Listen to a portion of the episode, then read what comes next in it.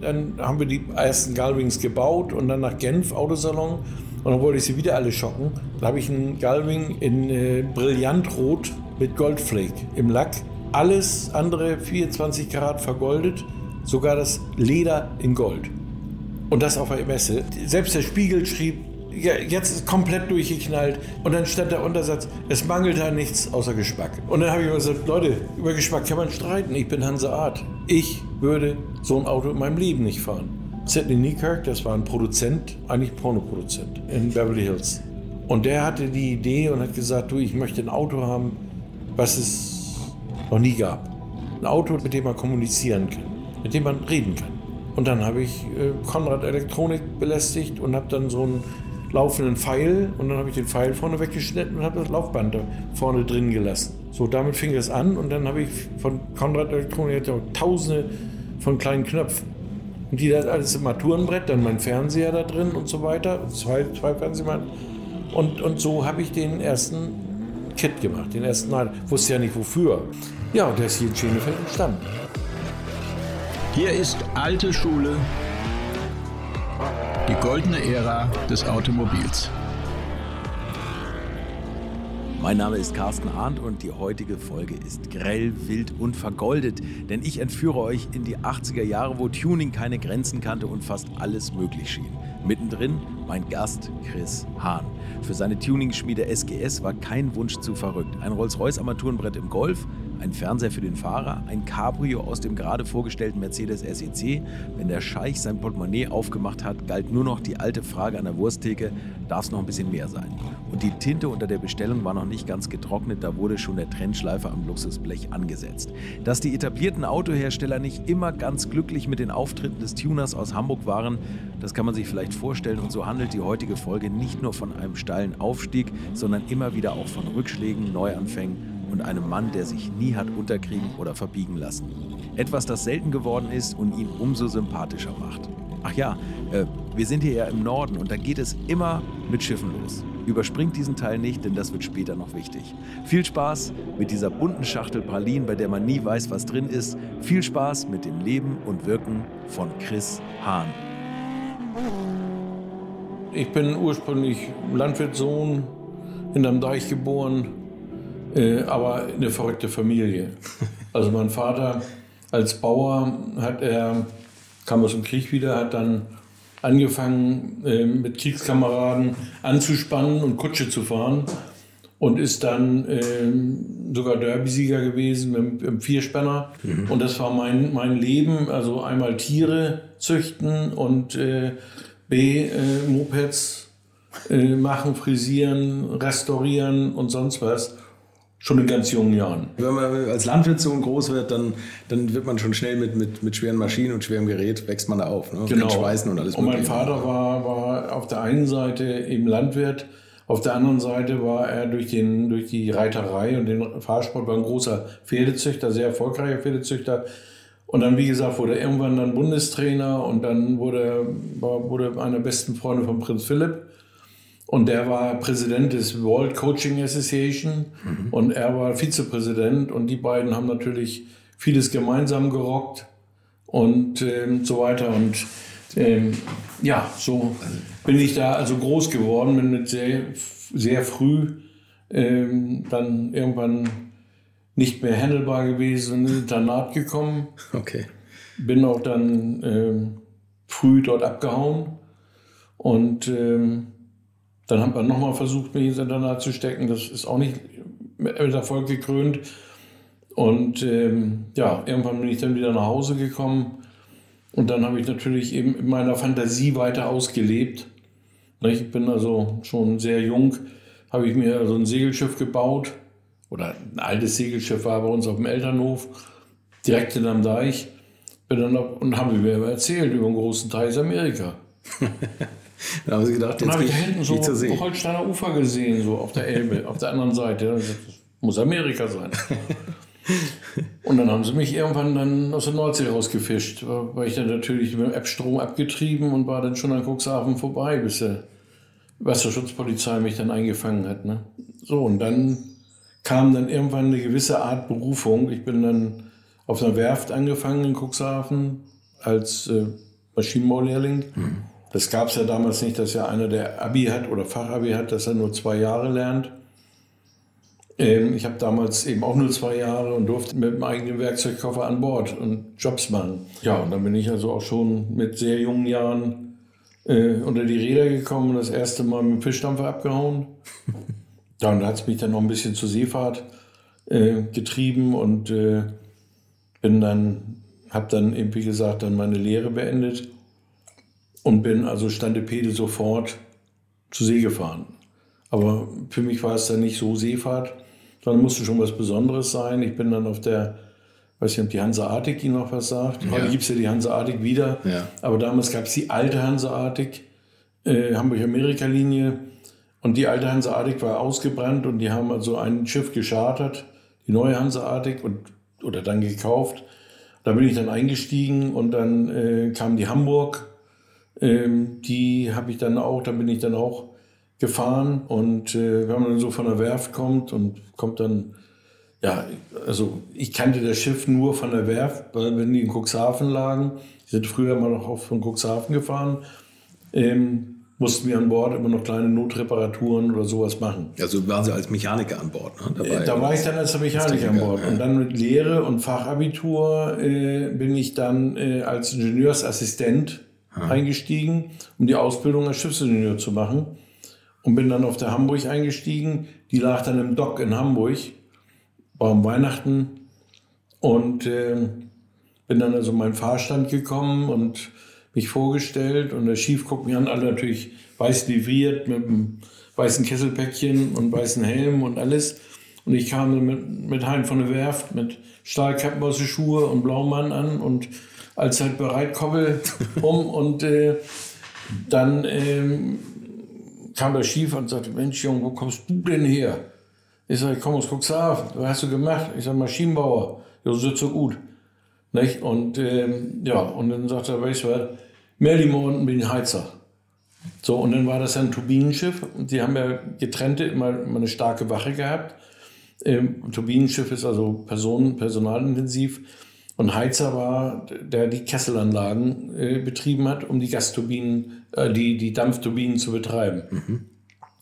Ja, und dann bin ich dann runter, habe den Heizer kennengelernt. Der war ein uralt Haudegen, im Zweiten Weltkrieg siebenmal abgeschossen, hat das alles überlebt. So, und der hat also diese, dieses Schiff schon mitgebaut und äh, war auch fast der Einzige, der dieses Schiff bis zur letzten Schraube kannte. Also auch, auch so, ein, so ein Detailist. Und ich habe gedacht, das muss so. Der hat mich also drei Monate gequält. Der hat mich wirklich geweckt und hat gesagt, das Rohr sowieso, wo geht das hin? Und ich musste das wissen. Und ich wusste das. Da war ich also 19. Da ist der ähm, mit einem Blutsturz ausgeschieden, musste ausgeflogen werden. Und ähm, das Schiff musste ja weiterfahren. Neuer Mann musste kommen von Deutschland. Und hatte der dem Schief noch gesagt, du lass den Hahn mal machen, der kann das. So, und dann habe ich auf dem, diesem Schiff die Kesselanlage mehr oder weniger alleine verantwortlich geführt. Als okay. ich war. Mit war, 19. Ja. Dann kam ein neuer Ingenieur, er hat dann eine Reise und dann haben sie noch wieder auf die Reise geschickt nach Hause. Der kam vom Motorschiff und hatte keine Ahnung. Und naja, und dann kam der Schief an und sagte, du Hahn, willst du das weitermachen? Ich so, warum nicht? Und dann durfte ich dann erst mal mit in den Salon und dann wurde ich dann offiziell, bekam ich dann so einen halben Pommes frites auf die Schulter und war dann ohne Patent diensttuender Ingenieur, vierter Ingenieur für die Kesselanlage. Und das hat mich also schon sehr geehrt damals. Ja. Aber für meinen Vater hinterm Deich war Wasser, hat keine Balken. Also Wasser war für ihn ein Angstfaktor. Okay. Weil er hat die Sturmfluten erlebt mhm. und, und Deichbrüche und alles erlebt und hatte also irgendwo seine Probleme damit. Und sein ältester Sohn fährt nun zur See. Mhm. Das war also nicht ganz so sein, sein, nach seinen Vorstellungen. Ähm, was mein Bruder natürlich schön ausgenutzt hat und hat sich dann auch zu Hause alles unter den Nagel gerissen irgendwann. naja, jedenfalls bin dann eben einige Jahre gefahren und da ist ja so, du fährst sechs Monate zu sehen, hast sechs Monate Urlaub. Mhm. Und wenn man dann bedenkt, dann fährst du nach Hause und, äh, und gehst jetzt äh, wieder zur Schule oder machst dein Studium äh, und hast natürlich Geld in der Tasche. Mhm. Was ja alle anderen Studenten oder sonst was, die hatten ja nichts auf der Naht. Mhm. Und ich hatte richtig Kohle und habe dann zwischendurch immer noch Helgoland-Dampfer gefahren oder ganz, wenn Not am Mann war, mal einen, einen Tanker, also einen kleinen Öltanker von Cuxhaven nach Hamburg Heizöl holen und so ähm, als Maschinist mitgefahren oder Seebäderschiffe eben Helgoland-Dampfer oder Nord von Norderney, Büsum, die Fair Lady, Funny Girl, die habe ich sogar mitgebaut. Ja, das waren so diese, diese einfach wilden Zeiten. Und eben mein Ding war schon in der Lehre, dass ich also fasziniert war mit Motorrädern und war so der Erste, der schon ein große, großes Motorguzzi gespannt. Ich habe zum Führerschein bin ich mit meinem eigenen BMW-Gespann hingefahren. und dann musste ich meinen Beiwagen abbauen, damit ich meine Acht fahren kann. Anschließend die Freisprechung, vorher wurde ja noch was dabei getrunken. Ja. Ähm, der, der, Fahr der Fahrprüfer dem Fahrlehrer dann gesagt, sagen, ich bin ja ganz begeistert, dass Sie so tolles Motorrad da haben. Nö, sagte, das gehört ihm. Und wie ist der zur Prüfung gekommen? Mit dem Motorrad. ne? Also da war das alles auf dem Lande noch, noch alles, ein bisschen ganz anders. Wir sind schon mit 16 mit dem Auto in Disco gefahren. Nicht, das sind wir eben heute, heute staunen wir, dass man mit 16 schon in die Disco kommt. Ne? Und Sie sind früher noch mit dem Auto hingefahren. Wir sind mit dem Auto hingefahren, wir sind über den Acker gefahren. Ja. Und wenn das Wetter schlecht war im Winter, haben wir Doppelreifen oder zwei Reifen zusammengeschweißt auf dem Käfer.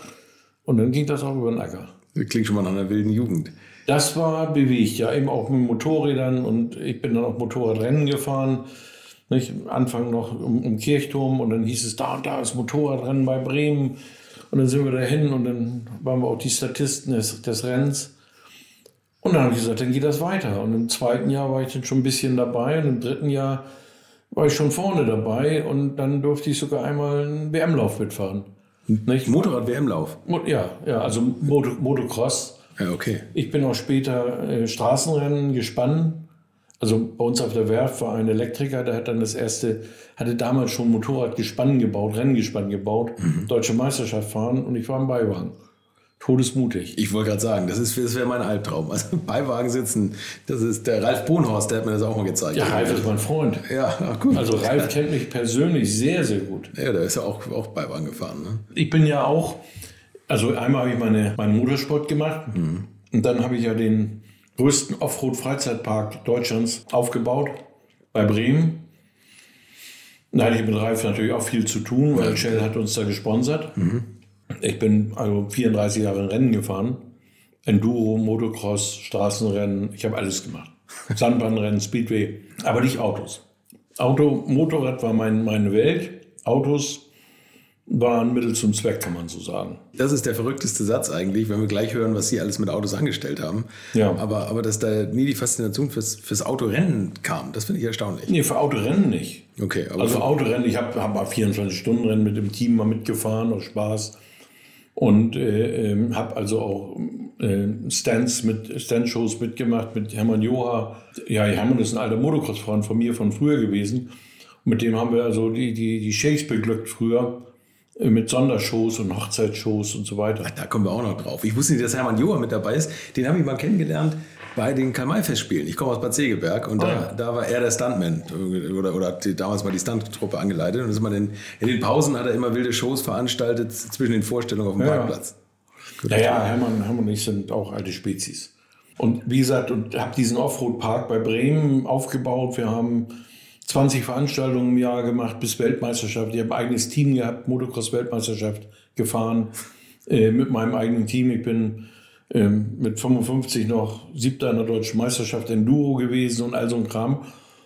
Das brauchte ich irgendwo auch zum Auspowern, als, also nebenbei. Ja, was, was man so nebenbei macht. War ne? nicht ausgeglichen.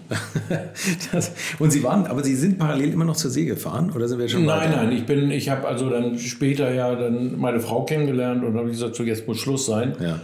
Äh, ich war dann ähm, erst Betriebsleiter auf einer kleinen Werft in Cuxhaven da war die modernste Maschine mit Kaisers Adler drauf. Und äh, ich war nach, mit einem Lehrling war noch, glaube ich, zwei Jahre jünger oder drei Jahre jünger äh, wie ich und äh, äh, war der zweitjüngste auf der Werft. okay. Und habe da also schon richtig meine Spuren verdient. Da haben wir dann schon, ja, kam ein alter Chef an und hat gesagt, sag mal, könnt ihr da hier mit da untereinander mucken und zehn Meter länger, damit wir ein bisschen mehr Fracht fahren können. haben Sie da ein Stück zwischengespeist? Und haben ein Stück zwischengespeist. Das gibt's ja nicht. Ich habe habe äh, irgendwo im Internet was gefunden, dass Sie auf, auf einem Schiff von Khashoggi unterwegs waren. Ja, das war, das war dann, ja, irgendwann, also das war dann, nachdem ich da mit dem, die Hanseatic wurde verkauft, dann war Schluss. Und dann suchte ich was anderes, dann habe ich noch ein bisschen Seebäder gefahren, dann bin ich ein bisschen bei Hapag-Lloyd gefahren, mhm. auch, auch Tramfahrt weltweit und so weiter. Und da hatte ich die Möglichkeit, über einen Kollegen auf die Nabila zu kommen. Dann war ich auf der Nabila und äh, die hatte einen Stammsitz in, in Marbella gehabt. Mhm. Und er hatte oben seine Villa im, im, in, den, in den Bergen. Und da kamen die ersten jungen Sheikhs und, und Prinzen, die wurden dann, äh, äh, ja, die sollten bei ihm ein bisschen europäische Kultur lernen und eben Englisch lernen und so weiter. Und was es war, es war also ich, äh, wir haben also eigentlich nur gepartyt. Es war also schlimm mit, mit den Jungs und mit Kohle ohne Ende, was da war. Und dann habe ich, wie gesagt, war ich in der Heimat und habe meine Frau kennengelernt und gesagt, so jetzt ist das Lotterleben irgendwann mal vorbei. Jetzt musst du solide werden und habe mich beworben eben auf diesen Job da der, auf der Werft. Dann habe ich aber auf meinem Elternhof ja schon mal, immer noch meine Werkstatt gehabt, habe Motorräder gehandelt nebenbei. Und dann habe ich auch ein bisschen angefangen, hier Kuttermotoren zu machen und Service für die Fischer zu machen. Mhm. Nebenbei hatte ich dann irgendwann schon so viel zu tun, auch teilweise meine Kollegen bei mir schon mit eingespannt, in meinen Kutter reparieren und meine Kumpels mit Motorrädern reparieren. Ähm, hatte schon eine komplett eingerichtete Werkstatt zu Hause. Und dann äh, äh, war Winter eiskalt und die Kutter, so ein Kutterölwechsel sind ja mal eben 200 Liter oder so. Mhm. Und das, äh, und habe ganz vergessen, was ich erst später rekonstruiert hatte, ähm, diese Kutter hatten ja im Wasser, im Kühlwasser, ja Frostschutz. Aber die hatten ja alle kein Geld. Also da war ja der Pleitekeller da unten, die Maschine. Mhm. Also haben sie äh, bei uns in Cuxhaven Nordholz die Marineflieger, da haben sich immer, immer Kerosin abgestaubt und den Frostschutz verwendet. und so ein wassergekühltes Aggregat, das leckt natürlich auch und auch ins Öl. Und ich habe mir dann im Winter eiskalt, habe ich ja ein paar Fässer Altöl da gehabt und habe mir so einen ganz schlauen Altölofen aufgebaut und habe äh, damit meine Werkstatt geheizt. Aber vollkommen vergessen, dass ja im Wasser Kerosin war und dieses Kerosin ähm, gefährlich aufkochen kann. Und dann gab es die große Verpuffung. Mein Altölofen ist explodiert, war eisig kalt, 20 Grad oder was, minus. Und dann ist meine Werkstatt abgebrannt und dann war ich erst einmal im Arsch. War die erste Selbstständigkeit schon mal durch? Ja. Und dann hat meine Frau, ist Berlinerin, die hat bei uns immer Urlaub gemacht. Die Großmutter kam aus der alten Heimat, hat gesagt, du kommst zu mir nach Berlin. Und ich bin dann, hatte dann BMW die Einnahmschwinge mitentwickelt und schon im Enduro-Sport gefahren. Und äh, dann bin ich bei BMW gewesen und Berlin ist eine Insel, das war nicht mein Ding. Ich brauchte Wasser, See. Und dann hat sich der größte BMW-Autohändler, damals der größte BMW-Autohändler Europa, BMW Adolf Werner in Hamburg, mhm. hat äh, einen, jemanden gesucht, der die Motorräder verkauft, BMW-Motorräder. Mhm. Und da habe ich mich beworben und der war begeistert. Ein alter Seemann, ein erfolgreicher Motorradrennfahrer, fand das toll, hat gesagt, du machst das. Eigentlich war ich für den Job zu jung, sollte dann Geschäftsführung Motorrad machen in dem großen Autohaus. Und in allen Autohäusern, der hatte, glaube ich, sieben oder acht Betriebe hier im Hamburger Raum, ähm, standen die Motorräder wie Blei, weil ein Autoverkäufer kann keine Mopeds verkaufen. So, und ähm, hat er mich eingestellt und dann habe ich das Ding in einem Jahr zum weltweit größten Motorradhändler gemacht. BMW-Motorradhändler. Einfach durch verrücktes Glück. Hier in Hamburg und Umgebung. Von Hamburg aus. Ja. Zum größten. Ich habe also das Glück gehabt, dass dieses Autohaus schon Leasing hatte, was überhaupt noch nicht bekannt war in Deutschland. Aber unser Chef war früher hat in Amerika äh, studiert und hat dort das gelernt, wie man moderne Autogeschäfte macht mit Leasing, mit Tageszulassungen und all diesen Tricks arbeitet mhm. und hat also ohne Ende jedes Jahr 20, 40 äh, Jugendverkäufer oder Nachwuchsverkäufer eingestellt mit einem Sack Rosinen äh, bekamen alle Dienstwagen, kleines Geld und große Provision, wenn sie mal was verkauft haben. Und die haben dann erstmal die ganze Verwandtschaft und Freundschaften und überall die, die Autos verkauft. Mhm. Und von, sagen wir 20, waren zum Jahresende noch zwei über. Und die waren dann auch weich gekocht. So, und äh, ich bekam die, ich habe die Motorradabteilung übernommen. Überall in den Läden standen Motorräder und ich habe halt gesagt, die verkaufe jetzt erstmal. Und dann habe ich angefangen und habe diese, diese Motorräder schon mal modifiziert mit Rennverkleidungen früher und mit Beiwagen und allen anderen Tricks und Offroad-Motorräder gebaut nebenbei und äh, Riesenshows gemacht. Ähm, mit der BMW auf dem Hinterrad die Stresemannstraße rauf und runter und im, in, der, in den Medien und äh, ganz verrückte Werbesachen auch gemacht. Also Chibo hat dann Motorräder mit Preisausschreiben vergeben und so weiter. Und, und hat, war also sehr erfolgreich. Und dann kamen diese kleinen Motorräder von BMW, diese R45, R65. Ja, mein Chef gesagt, 400 Stück. Das ist verrückt, das geht gar nicht. Und BMW wurde gar nicht so richtig los. Mhm. Und wir haben die ganze Ladung gekriegt. Und ich habe die in vier Wochen weggehabt. Mit einem ganz witzigen Trick. Wir hatten eigene Leasing und wir hatten eigene Versicherung. Und jede Fahrschule, und da war gerade, hatte ich gerade gelesen, oder zu dem Jahr, dass alle Fahrschulen in Deutschland mehr wie 125 Kubik haben müssen. Ah, okay. Und somit brauchten sie also eine, eine mehr Kubik. Mhm. Und eine BMW war natürlich für die alle das, das Statussymbol. Für eine Fahrschule was Besonderes. Mhm. Also haben wir den Fahrschulen für 45 D-Mark eine R45 und für 65 D-Mark eine R65 angeboten. Und da konnte keine Fahrschule Nein sagen. Und die Motorräder waren in vier Wochen weg. und wir haben dann noch ein bisschen Funkgerät und, und Wechselsprech und solches durfte nachher nicht mehr einge, eingesetzt werden, habe ich dann so dazu erfunden. Aber dann hat nach vier Wochen oder sechs Wochen kam BMW dahinter und hat die, uns die Aktion aus der, Hand, aus der Hand genommen. Aber ich war eben der beste Verkäufer. Und die haben ein großes Autohaus gebaut in Norderstedt nur für Motorräder und mit allem drum und dran. Und das ist mir über den Kopf gewachsen. Das war dann nicht mehr mein Ding. Mhm. Und ich hatte ein paar Jungs, hatte, hatte eine ehemaliger Verkäufer einen Geländewagen-Shop angefangen. Dann habe ich da ein bisschen helfen dürfen und meine Motorräder schrauben. Und dann war die Konkurrenz von dem, der machte Geländewagen im Lockstädter Weg, Ecke Tapenbeck. Das ist heute noch wie so eine alte wie eine Retro-Tankstelle ist, aber alles Schrott, alles zusammengefallen. Ich weiß nicht genau, wo das ist. Aber nie was komplett zugeschmissen. Ja, ja, genau. Ja, das, ja. ja da, da hatten die Gebrüder Engel äh, äh, diese Tankstelle oder die Stelle da übernommen in der kleinen Werkstatt. Und ich äh, habe mich dann hingelockt und haben ein Problem gehabt. Die haben die Werkstatt gemacht. Äh, der ältere Bruder, der war im Knast gewesen, hat große Steuerbetrügereien gemacht.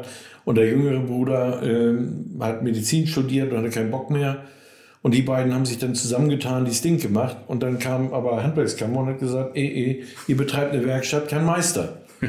also konnte ich einen aussuchen, welchen wollt ihr haben. Ja. Und dann habe ich da den Meister gegeben für ein kleines Geld und habe nebenbei dort meine Motorräder schrauben können. Okay. Und irgendwann habe ich dann gute Ideen gehabt und dann haben sie gesagt, Mensch, schon willst du nicht mitmachen? Dann habe ich dann kamen die äh, Autos aus Amerika und äh, haben die dann gekauft und haben dann äh, den klassischen CJ7 gab es ja den Golden Eagle und sowas früher. Und dann habe ich das Ding New Yorker genannt und mit hochgelegt schon und mit allem drum und dran und TÜV. Und dann haben wir aber dann mal eben gleich 40, 50 Stück von verkauft. Über welches Jahr reden wir? Das war dann Anfang der 80er. Anfang der 80er. Da haben Sie, 70, 80. Da haben Sie für hochgelegte amerikanische Geländewagen durchaus dankbares Publikum hier an der Reeperbahn gehabt, oder? Äh, ja, ja, auch da, auch da. Ja. Aber äh, ja, die konnten sie noch bezahlen. So, und dann ähm, hat der, ist der eine Engel, hat wieder Probleme gemacht und ist dann ausgestiegen nach Amerika mhm. und hat uns dann mit den Autos beliefert. Und der andere hat gesagt, du, alleine fahre ich da nicht gegen an, äh, willst du nicht mitmachen? Nicht? Und uns geht es nicht so gut und wirtschaftlich und alles kannst du nicht mitmachen. Und so, gerne. Dann sagt er, gut, kriegst ein paar Prozente und du machst die Werkstatt und so weiter. Und äh, eines Tages habe ich mal dann auch mal Zugriff zum Büro und dann Schublade aufgezogen und so ein Stapel unbezahlte Rechnungen da und habe ich Panik gekriegt. Und dann ähm, habe ich äh, einen meiner Sheikhs angerufen und gesagt, du, pass mal auf, so und so sieht's aus. Den hatte ich aber vorher schon gekannt.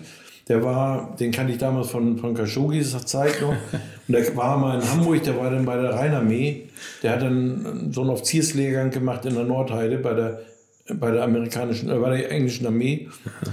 Und äh, war natürlich jeden Abend in Hamburg und ich habe ihn natürlich mit allem versorgt, was so zur, zur Versorgung dazu tat und natürlich auch Autos und Motorräder und alles. Und äh, mein Chef äh, hatte sechs, Motor sechs Autos gekauft. Und dann, äh, mein Chef war dann mit einem Scheck rumgelaufen, bankbestätigten Scheck. Ist der echt, ist der gut? Wir mussten zur Bank und sonst was. Und dann, ja, also ich sollte nach Katar fliegen und er wollte dann auch mit. Und äh, er noch auf dem Flughafen, noch mit dem Putzlappen übers Auto und alles.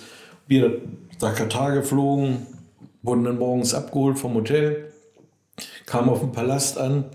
Da waren sie gerade mit der Flex dabei, die Radhäuser auszusägen. Bei neun, sechser und siebener BMWs. Und haben die großen Centires drauf gemacht.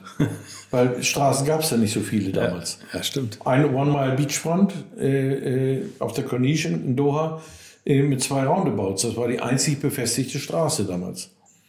So, und dann, ähm, ja, da war so das Erstgeschäft, da war ich dann noch fast der beste Autoverkäufer, auch noch im Hause Werner, äh, weil die hatten mal Rennlisten. Hm. Und dann haben sie sich irgendwann beklagt, dass ich immer ganz vorne bin, mit weitem Abstand vor den Autoverkäufern.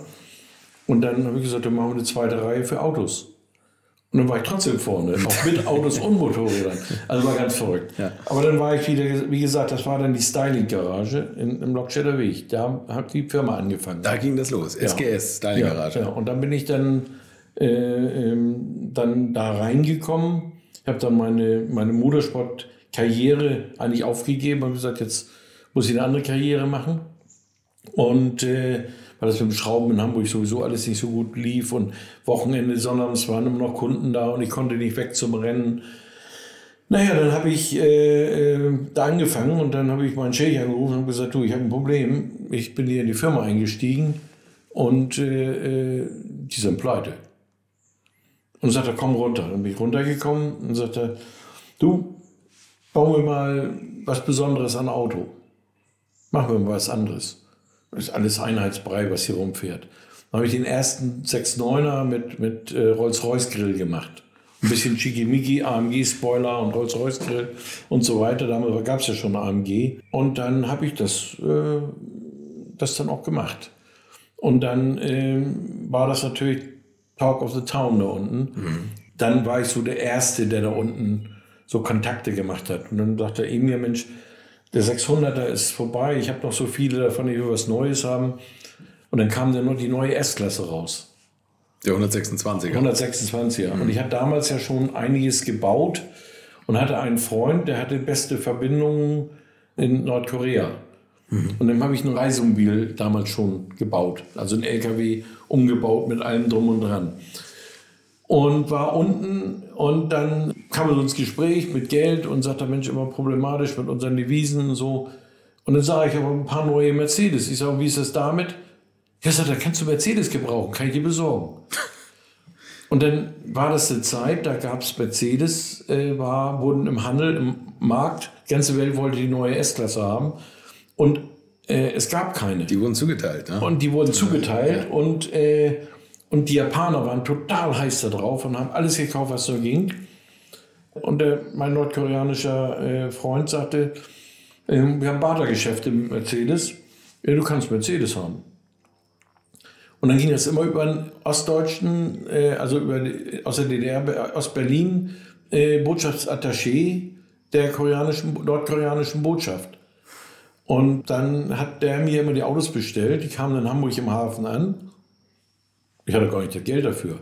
Dann 20, 30 Stück auf einmal. Und dann hatte ich mit meinem Banker das klar gemacht und dann bin ich hin, habe dem Koreaner ganz normalen Check gegeben, die Autos inspiziert, alles, Dokumente übernommen, einfach einen Check gegeben, habe dem mit dem Taxi einmal über Harburg, ganz hinten rum, Elbbrücken zur Bank, am Ballinam geschickt.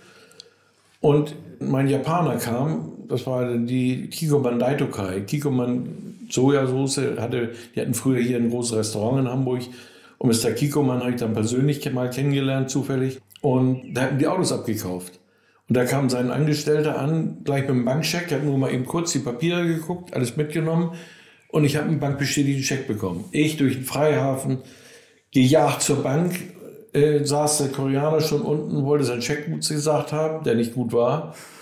Den, den Fahrstuhl, den Fahrstuhl hoch, im Bankcheck dem Bankdirektor auf den Tisch und 300.000 Euro verdient, D-Mark verdient. Und so fing das dann an mit den ersten Autos. und dann, und dann ging es dann weiter. Dann kam der, der Katar Emir, sagte, pass auf, kannst du mir nicht so, so einen 126er verlängern? Ja. Ich sage, ich habe schon Schiffe verlängert, das geht auch. und, und bin dann, habe dann ein, ein Unternehmen gesucht, da gab es Fahrzeugwerke Thiele in Bremen. Die haben also äh, die Lizenz gehabt, für Mercedes Fahrzeugbau zu machen in allen Richtungen, Leichenwagen und, und Geldtransporter ja, okay, und so weiter. Ja, ja. Und bin dahin und habe den alten Thiele angesprochen und gesagt, sag mal, kannst du mir ein Auto verlängern? Gut. Warum nicht? Wenn du bezahlen kannst. Da hat das erste Auto verlängert, fachgerecht und fertig gemacht und so weiter. Und war ganz solide und hat ja noch keiner gemosert. Mhm. Und ein Cuxhavener Freund von mir, der war Student hier in Hamburg, auch Motorradkumpel, alter Jugend, Jugendfreund und Schul- und Motorradkumpel. Und der hat nebenbei bei mir auch schon im Autos überführt. Und dann rief er mich an und sagte, ich bin hier in Frankfurt auf der IAA Achso, wir hatten dann auch natürlich schon meinen Spezial-Jeep gebaut. Ich habe einen Golf, Rolls-Golf gebaut. Ein Golf mit einem Rolls-Royce Armaturenbrett. Also gleichen Stil mit Smith-Instrumenten und allem. Und Speziallackierung und allem. Das war dann noch mein Partner, der, der Heißdorfer und nur solche Autos fuhr. Der fuhr dann schon Rover und, und Rolls-Royce und Bentley. Der kam aus einer sehr vermögenden Familie. Äh, und äh, das war der Ralf Engel.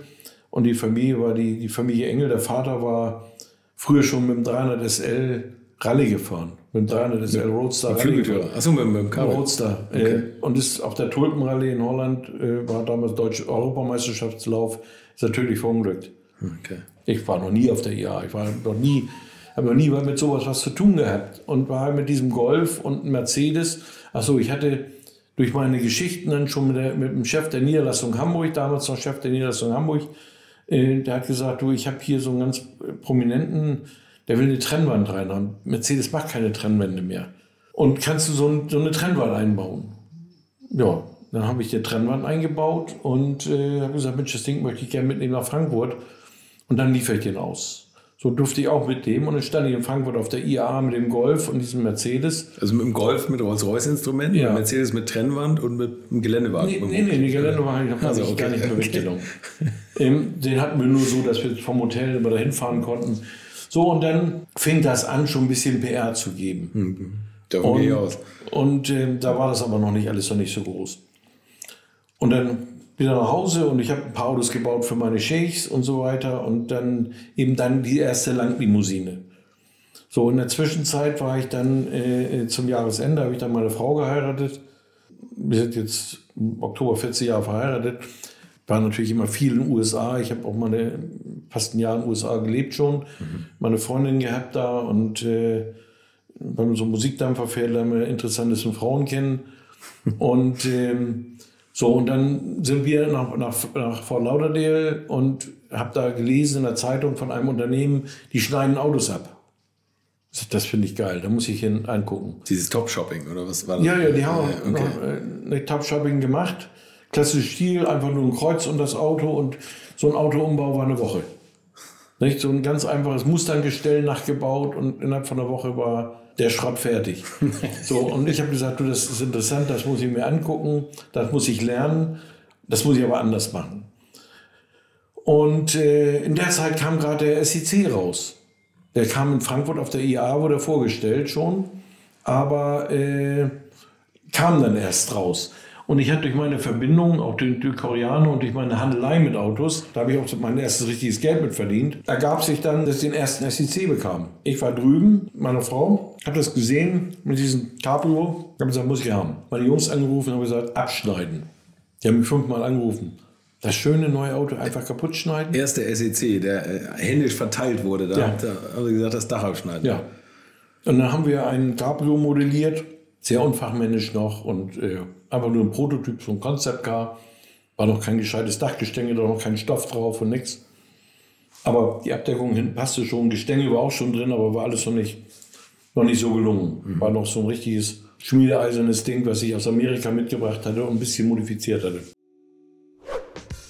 Würdet ihr eigentlich auch so gerne wie ich manchmal neue Länder mit einem Oldtimer erkunden, aber ihr scheut euch die lange Anreise auf Achse oder die teuren Transportkosten? dann gibt es eine der coolsten Alternativen, von denen ich bisher gehört oder in zahlreichen Artikeln gelesen habe. Und das sind die Eckis Oldtimer Rally Reisen durch Costa Rica luxuriöse zehntägige Urlaube und zwar in Minigruppen mit Oldtimern, die ihr vor Ort aussuchen könnt. Und nein, mir hat die Sonne nicht den Kopf zerbraten und ich rede jetzt auch nicht vom schättrigen Ford Fiesta der Billo Autovermietung.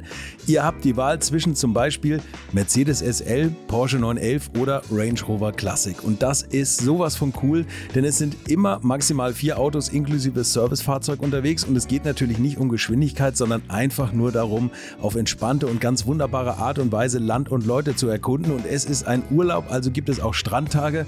Und wer schon mal in Costa Rica war, der weiß, dass es ein sicheres Reiseland ist mit grandioser Flora und Fauna, mit Vulkanen, Regen und Nebelwäldern und irren, irren Stränden. Und mit den Fotos könnt ihr auf Instagram noch die Freunde zu Hause richtig neidisch machen. Ist ja auch nicht ganz unwichtig heutzutage. Schaut es euch auf jeden Fall mal im Netz an. Und als ich das erste Mal auf der Seite war, konnte ich es gar nicht glauben, dass jemand sowas organisiert. Und dann braucht man noch nicht mal den eigenen Klassiker schmutzig zu machen. Und mit Range Range Rover oder R107er SL die Landschaft erkunden. Es könnte schlimmer kommen. Es gibt übrigens verschiedene Routen. Mein Tipp wäre die La Carrera Costa Rica und auf der Route werdet ihr mich früher oder später mitfahren sehen. Das garantiere ich euch. So, jetzt hört ihr hier noch die Webseite und da gibt es eine ganz einfache, nämlich rally-rally.com. Und ganz wichtig, Rally wird hier R-A-L-L-Y geschrieben rally-rally.com. Am besten gleich draufklicken, Seite abspeichern und möglichst schnell buchen, denn es sind kleine Gruppen und Inga und Ingo, die das organisieren, sind wirklich mega nett und Ingo ist auf mich gekommen, weil seine Mitfahrenden immer alte Schule hören. Also Geschmack haben die, die da mitfahren auch und ihr sollt jetzt auch weiter alte Schule hören. Bis bald in Costa Rica. So, und dann äh, rief ich meinen, meinen Mitarbeiter wieder an und sagte, du, ich bin beim Messebauer jetzt in Genf am Autosalon. Du, wenn du willst, kannst du den Stand kriegen. Da hat einer gerade abgesagt. So, machen wir. Ich also die erste Langlimousine fertig gemacht. Erste Cabrio nach Genf. Ich wusste gar nicht, wo Genf liegt oder was immer. Ich in Genf da ähm, auf billigst gelebt, in Frankreich, ein billiges Hotel. Genf ist ja auch nicht bezahlbar. Nee, nee, klar. So, und dann haben wir äh, da in Genf ausgestellt. Das war noch früher im alten Schlachthof. Da fing das mal an. Da war dann Peter Monteverdi, hatte schon die neue S-Klasse mit, mit seinen, seiner Front und seinem Heck. Und äh, äh, Buchmann war schon da mit seinem Magic Top. Stimmt, Buchmann war auch eine große Inspiration eigentlich. Ne? Das, das war so der erste, der. Den habe ich schon in Frankfurt gesehen und kennengelernt. Da hat er mich noch sehr mitleidig angelächelt. In Genf äh, sind wir dann schon aufgefallen. Ja. Und Mercedes flippte aus. BMW. Im, Im, Positiven oder? Ne, bestimmt nicht. Also genau gegenüber von unserem Stand äh, stand eine Firma Tropic, die haben also ein Toyota abgeschnitten mit dem Dach aus, von einem Amerikaner, von American Sunroof. Und die hatten erst ein 6er BMW Dach abgeschnitten. Hm. Und schon richtiges Dach drauf. Das hatte ich alles noch gar nicht. Okay.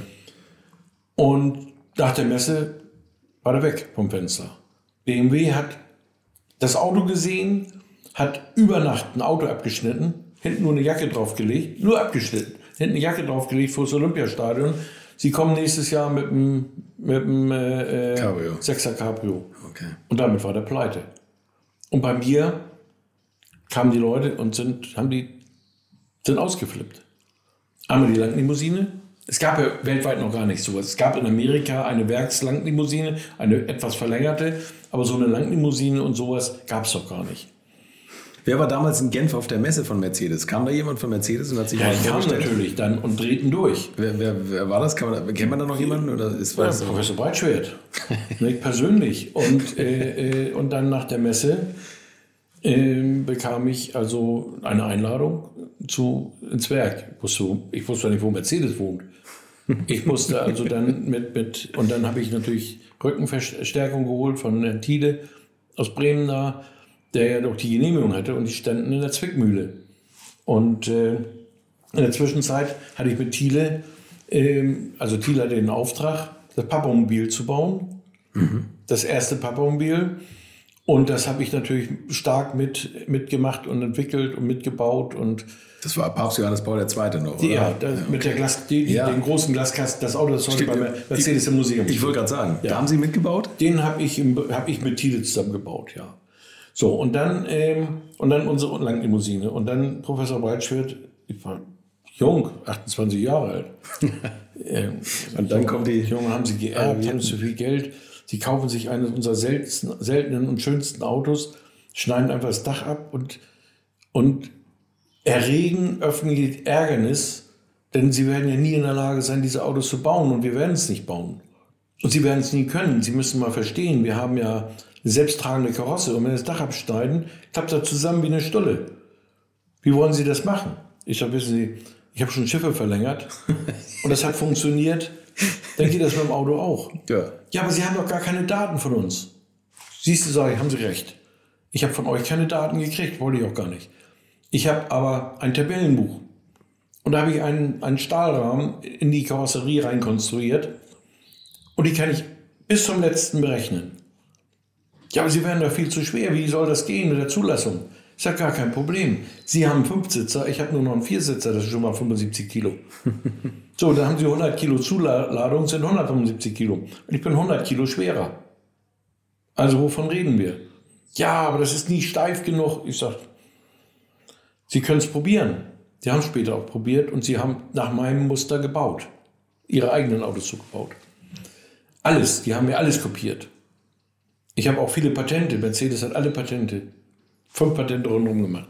So, und dann ähm, haben sie mir also das, die, als erster, hat sowas hat es noch nie gegeben, die Nutzung des Warenzeichens der Mercedes-Stern verboten. und dann natürlich allen Händlern verboten, mit mir Kontakt aufzunehmen und Autos von mir sowieso nicht und geht gar nicht. Und da habe ich ganz einfach gesagt, also dann kamen die an bei Mercedes und haben gesagt, gerade Hamburger, die dann einfach motiviert waren auf so ein Auto, weil der SL war ja steinalt mhm. und vor allem die Lugen fuhren ja SLs. Okay. Und da wollte die Elbchaussee keiner einen SL fahren. Ja, okay.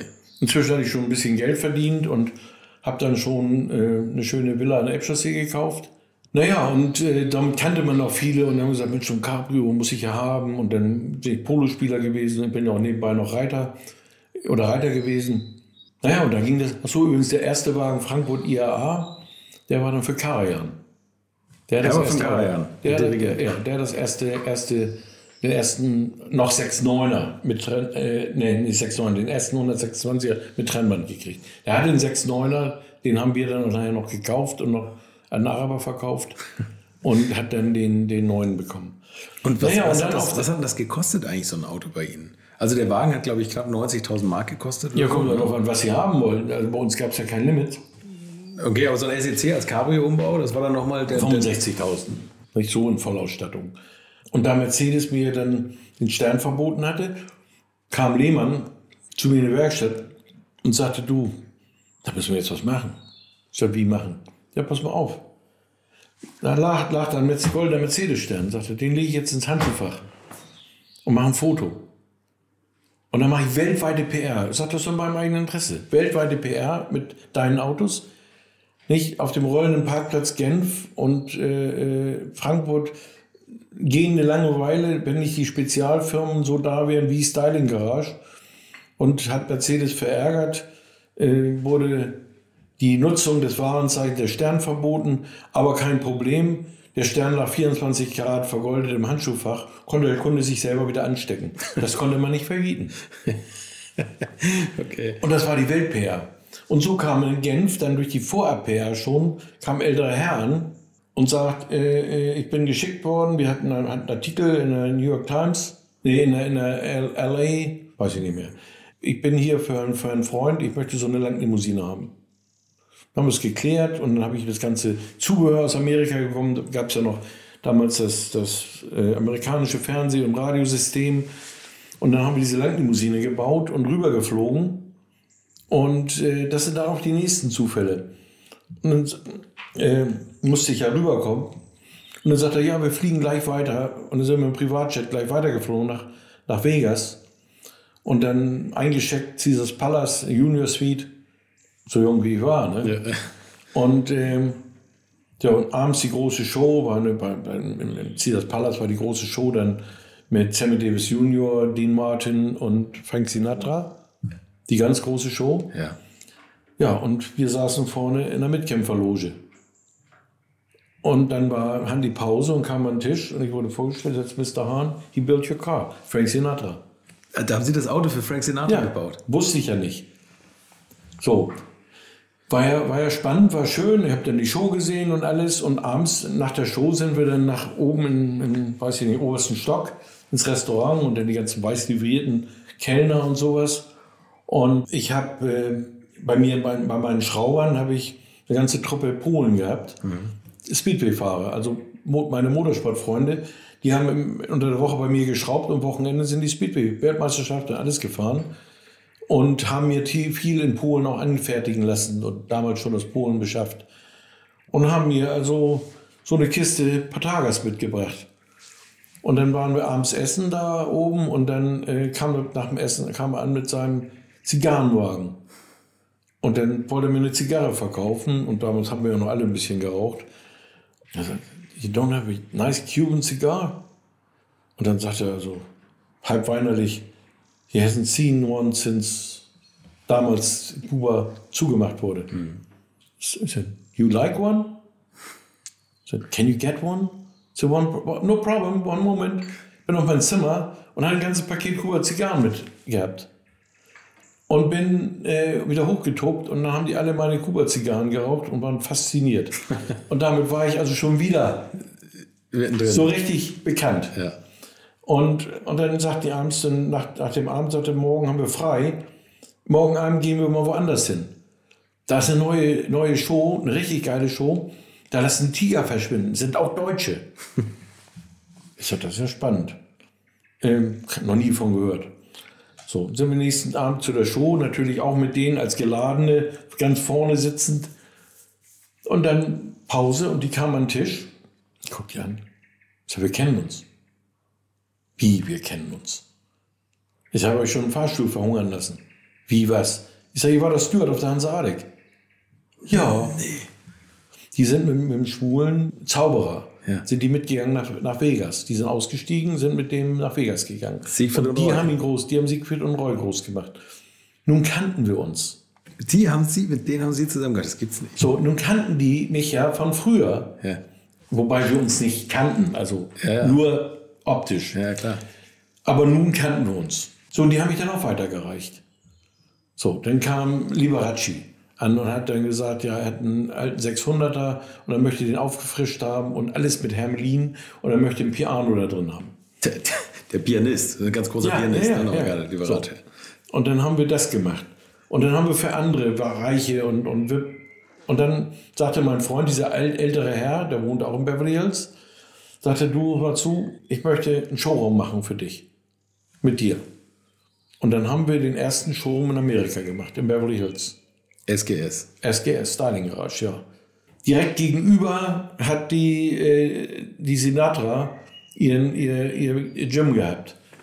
Also auf der Seite. Okay. Und da hatten wir, war, heute ist ein Rolls-Royce-Laden, hatten wir einen geilen Autoladen und natürlich die gesamte amerikanische Prominenz. Und dann haben die natürlich alle Cabrios gekauft und alles. Damit fing, aber meine Sheiks waren ja nebenbei, für die haben wir Massenware gemacht dann. Ne? Was heißt Massenware in, in, in Scheich-Dimensionen? Ja, das, da habe ich ja, ja, da kam, da habe ich dann so einen Mercedes umgebaut mit Fernsehen und Video. Bauen wir ein Fernsehen, das Armaturenbrett. Heute hast du ein LED. Fernsehen war der heiße Scheiß damals, ne? Ja, aber, Das war- aber wir das, hatten ja nur Röhren. Ja. Wir hatten solche Röhrenapparate. da haben wir einfach durch die Klimaanlage und durch, die, den- durch den Kühler, äh, durch den Wärmetauscher, ein Loch gebohrt, gebohrt haben die, die Hochspannung dann durchgeleitet, haben das alles andere wieder, wieder zugemacht, also mit Spezialmaterial und haben äh, dann im Fußraum eine große Holzkiste, so hoch nur, Ja. mit der ganzen Elektronik und haben einen Panasonic-Fernseher und, äh, und dann äh, gab es die berühmten Clarion-Türme. Ja. Und dann haben wir die ins Armaturenbrett eingebaut. Und dann wie Rolls-Royce, so ein großes Armaturenbrett und da der Clarion-Turm. Natürlich die ganzen äh, Verblender, alle 24 Karat vergoldet und den Fernsehmonitor da drin. Und dann kam die, und dann mit Spezialleder und Spezialeffekten und allem drum und dran. Damals schon Tisch in den Rücken lehnen und all sowas. Und dann kam der, eben mein Freund an aus, aus Saudi und sagte, Mensch, Chris, beautiful, incredible, but just a 500. We need something special. Oder was was? Sagt er, double nice, double expensive, but what can we do? So make double number. So, und dann haben wir, habe ich 1000 SE, SEL erst dran gemacht, da hat Mercedes ge, gestöhnt und dann habe ich gesagt 1000 SGS. Also Mercedes hatte schon seinen Spaß mit Ihnen, oder? Ja, ja, die haben, die haben wir also, die haben wir mehrfach getroffen und versenkt. Aber die mich auch. und der 1000 SGS, was, war das die Leistung oder war das Drehung? Nein, nein, ich habe nie Motoren gemacht. Okay. Mal okay. AMG hat Motoren gemacht, die sind dann unten in der Wüste geplatzt. Ja. Und ich habe nur den Mitteltopf rausgenommen und dann hat er ein bisschen mehr Musik gehabt und dann Aber Sie waren der Mann für den Hermelin, für Liberace und für spezielles Leder und Vergoldung. für die ganzen Sheikhs, ja. Ja. Und dann bin ich, dann habe ich den, eben den Saudi-König kennengelernt, dann wurde ich äh, befördert und war dann persönlicher Mobile Security Advisor für den Saudi-König. Und dann habe ich mit seinem ältesten Bruder war mein, mein bester Kunde. Also ich habe, und der, Saudi-König hat ja, hatte sieben Brüder gehabt. Davon waren ja vier König. Und er war aber immer einer, ja, der ist immer mitgelaufen, der war Verteidigungsminister, er war Präsident der National Guard und all so ein Kram. Und, äh, und war, ja, dem habe ich also dann bei Desert Storm die Hand gehalten in der Wüste. Und eins hat er gehabt. Also, wo, wo Sie überall waren. Und dann, und dann die, die, die, die, die Autos, äh, wir haben dann, hat er eine Sondermaschine geschickt, also so ein, so ein Propellerding, eine Herkules oder was das war, Ja. nach Paris-Le Bourget.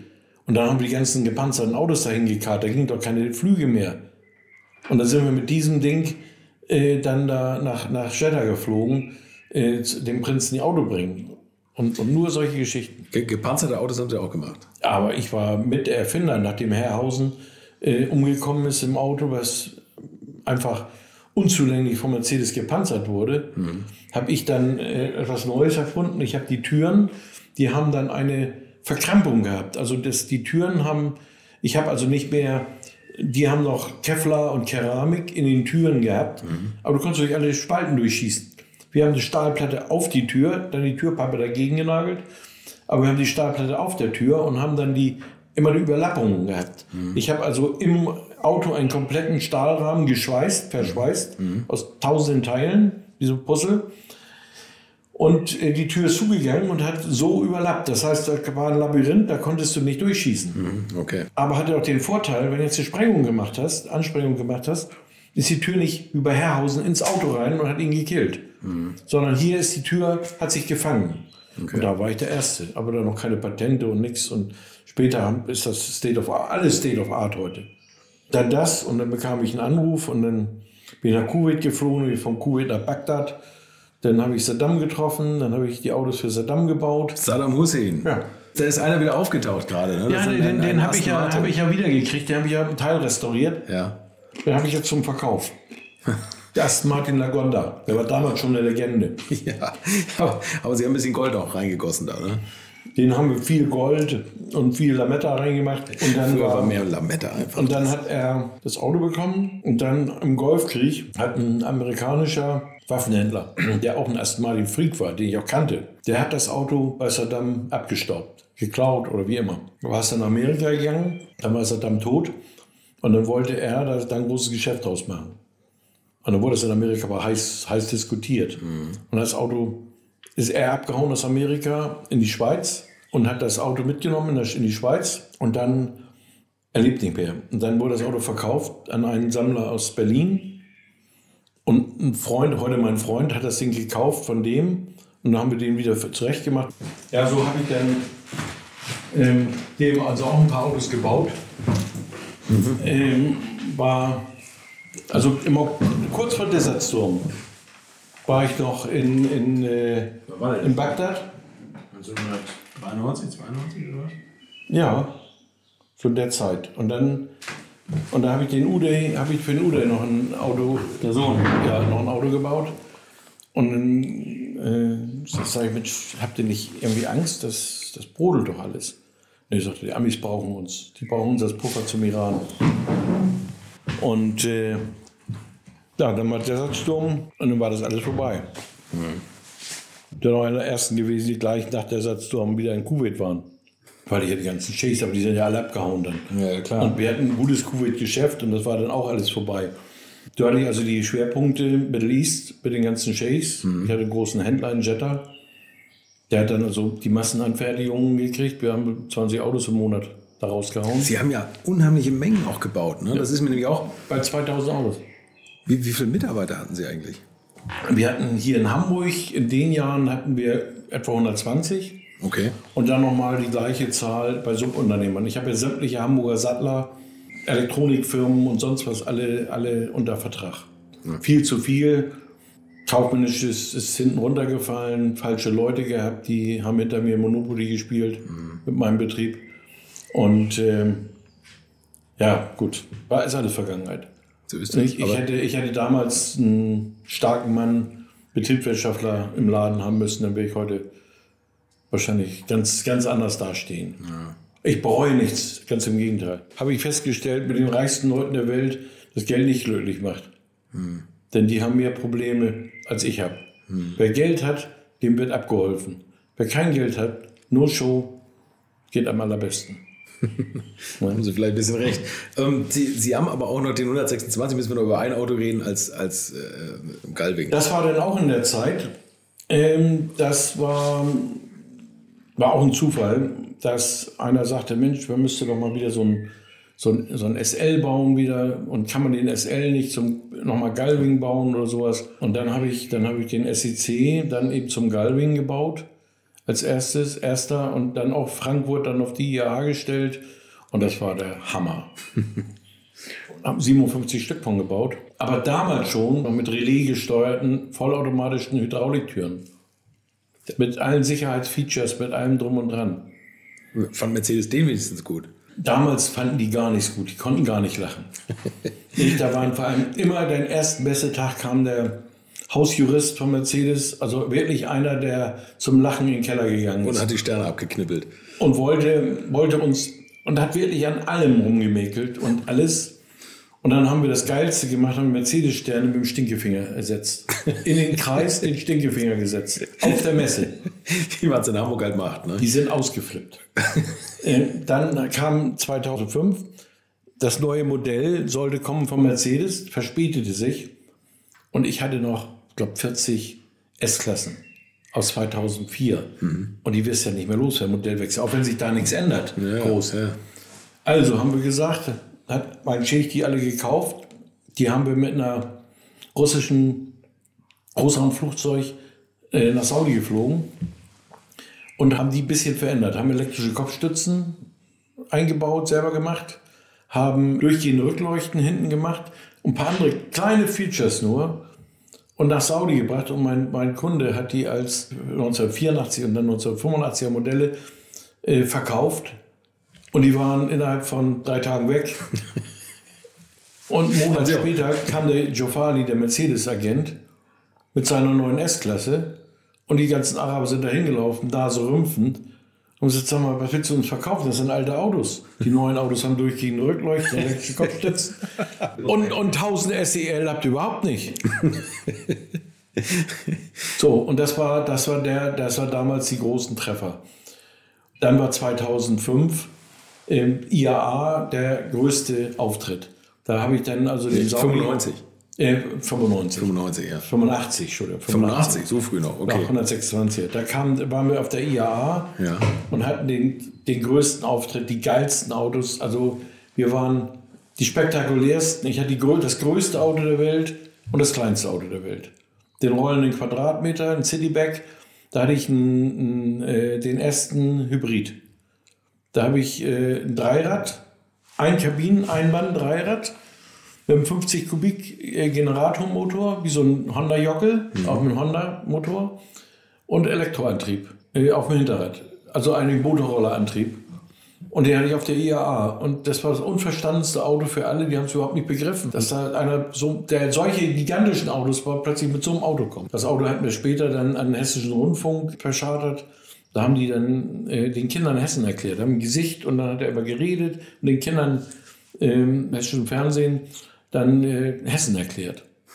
Das Auto ist dann, habe ich dann irgendwann wiedergekriegt, war dann irgendwo im Fundus und dann wollten die das alles verschrotten. Und dann haben die mich angerufen, da wäre das Auto noch. Ich sage, wieder her damit. Und dann habe ich das einem Freund in ein Museum nach England gegeben und der hat es noch und das kann ich jetzt sogar wieder kriegen. Naja, und äh, äh, so alles diese Lebenszufälle, die sich dann. Unvorstellbar, was Sie, was Sie alles erlebt haben. Und das mit dem Hessischen Rundfunk war wieder ein, ein, ein großer, großer Mann vom Hessischen Rundfunk, der war unter anderem äh, im Aufsichtsrat der DER-Reisebüros. Und der war früher bei uns an Bord als Passagier und hat die DER-Passagiere damals mit betreut noch. Ist dann natürlich ganz hochgefallen. Mhm und kann sich an mich erinnern und rief mich dann eines Tages an oder kam nach Frankfurt auf die Messe und sagte, du, äh, geil, wir müssen heute Abend essen gehen. und dann ergab sich das so. Und so ging das dann auch weiter. Also wir haben politische Affairs gehabt. Dann kam der, dann haben wir die ersten Galwings gebaut und dann nach Genf Autosalon und dann wollte ich sie wieder alle schocken. Aber da habe ich einen Galwing in, in äh, Brillantrot mit Goldflake im Lack. Alles andere 24 Karat vergoldet, sogar das Leder in Gold. Und das auf der Messe. Und dann solche Reifen. Und äh, die, selbst der Spiegel schrieb. Jetzt ist er verrückt. Ja, jetzt ist komplett durchgeknallt. Ja. Und dann stand der Untersatz, es mangelt da nichts außer Geschmack. ja. Und dann habe ich gesagt, Leute, über Geschmack kann man streiten. Ich bin Hanse Art. Ich würde so ein Auto in meinem Leben nicht fahren. Denn der Witz ist ja, ich selber habe immer einen gebrauchten Golf gefahren. Sie haben sich nie ein Auto für sich selbst fertig gemacht? Nee, nie. Nie. Auch heute nicht. Heute habe ich einen 1000 Euro äh, äh, Dings hier, ein, äh, ein Kia Sorento. als, als Schleppauto und so weiter. Ne? Also ich würde auch nie, nie Geld für ein Auto ausgeben. Ich habe auch immer selber, selber, und das war ja das, wo, wo sie immer so, so, so komisch waren, auch die Journalisten dann kamen und dann wollten die über die Autos was wissen und ob das mein Geschmack wäre. Ich sage, wisst ihr was? Das sind für mich Indianerautos, die würde ich beim Leben nicht angucken. Aber das sind Kundenwünsche, dem baue ich die. Meine sind die Original. Also mein, mein, ich bin da durch und durch Hanse Art. Bei mir ist ein Auto, da darf man nur auf den dritten Blick sehen, was das für ein Auto ist. Ein Auto, was es gar nicht gibt. Ich baue gerade für einen Zahnarzt aus Frankfurt, baue ich ein 190e Cabriolet. Da habe ich quasi ein CLK in den 190 rein verheiratet. Nicht? Und äh, Sensation, wird eine Sensation, wenn das okay. kommt. Ist allerdings ein altes Auto. Ich habe natürlich auch viele neue Ideen. Ja. Und ich habe die Industrie natürlich auch viel, viel, viel geärgert. Und ähm, ich habe damals ja eben äh, dann Genf eben gehabt, äh, Frankfurt IAA gehabt mit diesem Wahnsinnsauftritt. Und dann kamen meine amerikanischen Venture-Partner hm. und haben nicht die großen Bestellungen gemacht, die ich brauchte, sondern haben ganz im Gegenteil sogar storniert, weil der Dollar brach genau in der Zeit um 1 Euro oh, ein. Mitte der 80er. Ja, genau Mitte der 80er. Ja. So. Und bei mir passte kein Stahlhelm mehr. Die ganzen Aufträge storniert, nichts ging mehr.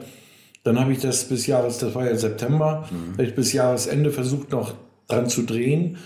intern in meiner Firma war schon ganz was anderes los. Meine Verkäufer haben mit meinem Prokuristen den die Bank verlangte, schon nebenbei Geschäfte gemacht und haben mir nur die, die, die Scheißdinger gelassen. Ich bin durch die Welt gerast, habe versucht, Business zu machen, um zu überleben. Mhm. Und dann habe ich einen der bekanntesten Hamburger Anwälte gehabt, einen großen Steuerberater, und haben wir Roundtable gemacht und haben gesagt, Vollbremse. Und dann habe ich die Vollbremse gemacht.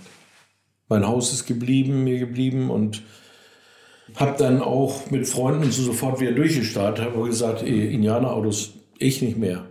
Entweder jetzt richtig und gut oder gar nicht mehr. Und dann habe ich ja mein zweites Leben begonnen, eben mit Design und Technik und Styling. Styling war nur noch eine ganz kleine Namensenklave, mhm. haben nur noch Finishing gemacht und habe eigentlich nur noch für die Autoindustrie gearbeitet. Und alles, was heute Cabrios ist in der Welt, hat alles meine Handschrift oder meine Patente oder, oder äh, äh meine Techniken. Sie haben auch ganz früh mit Blechdächern angefangen, ne? Ich war der Erste. Nicht? Ich habe das Auto von Abramowitsch da, da stehen.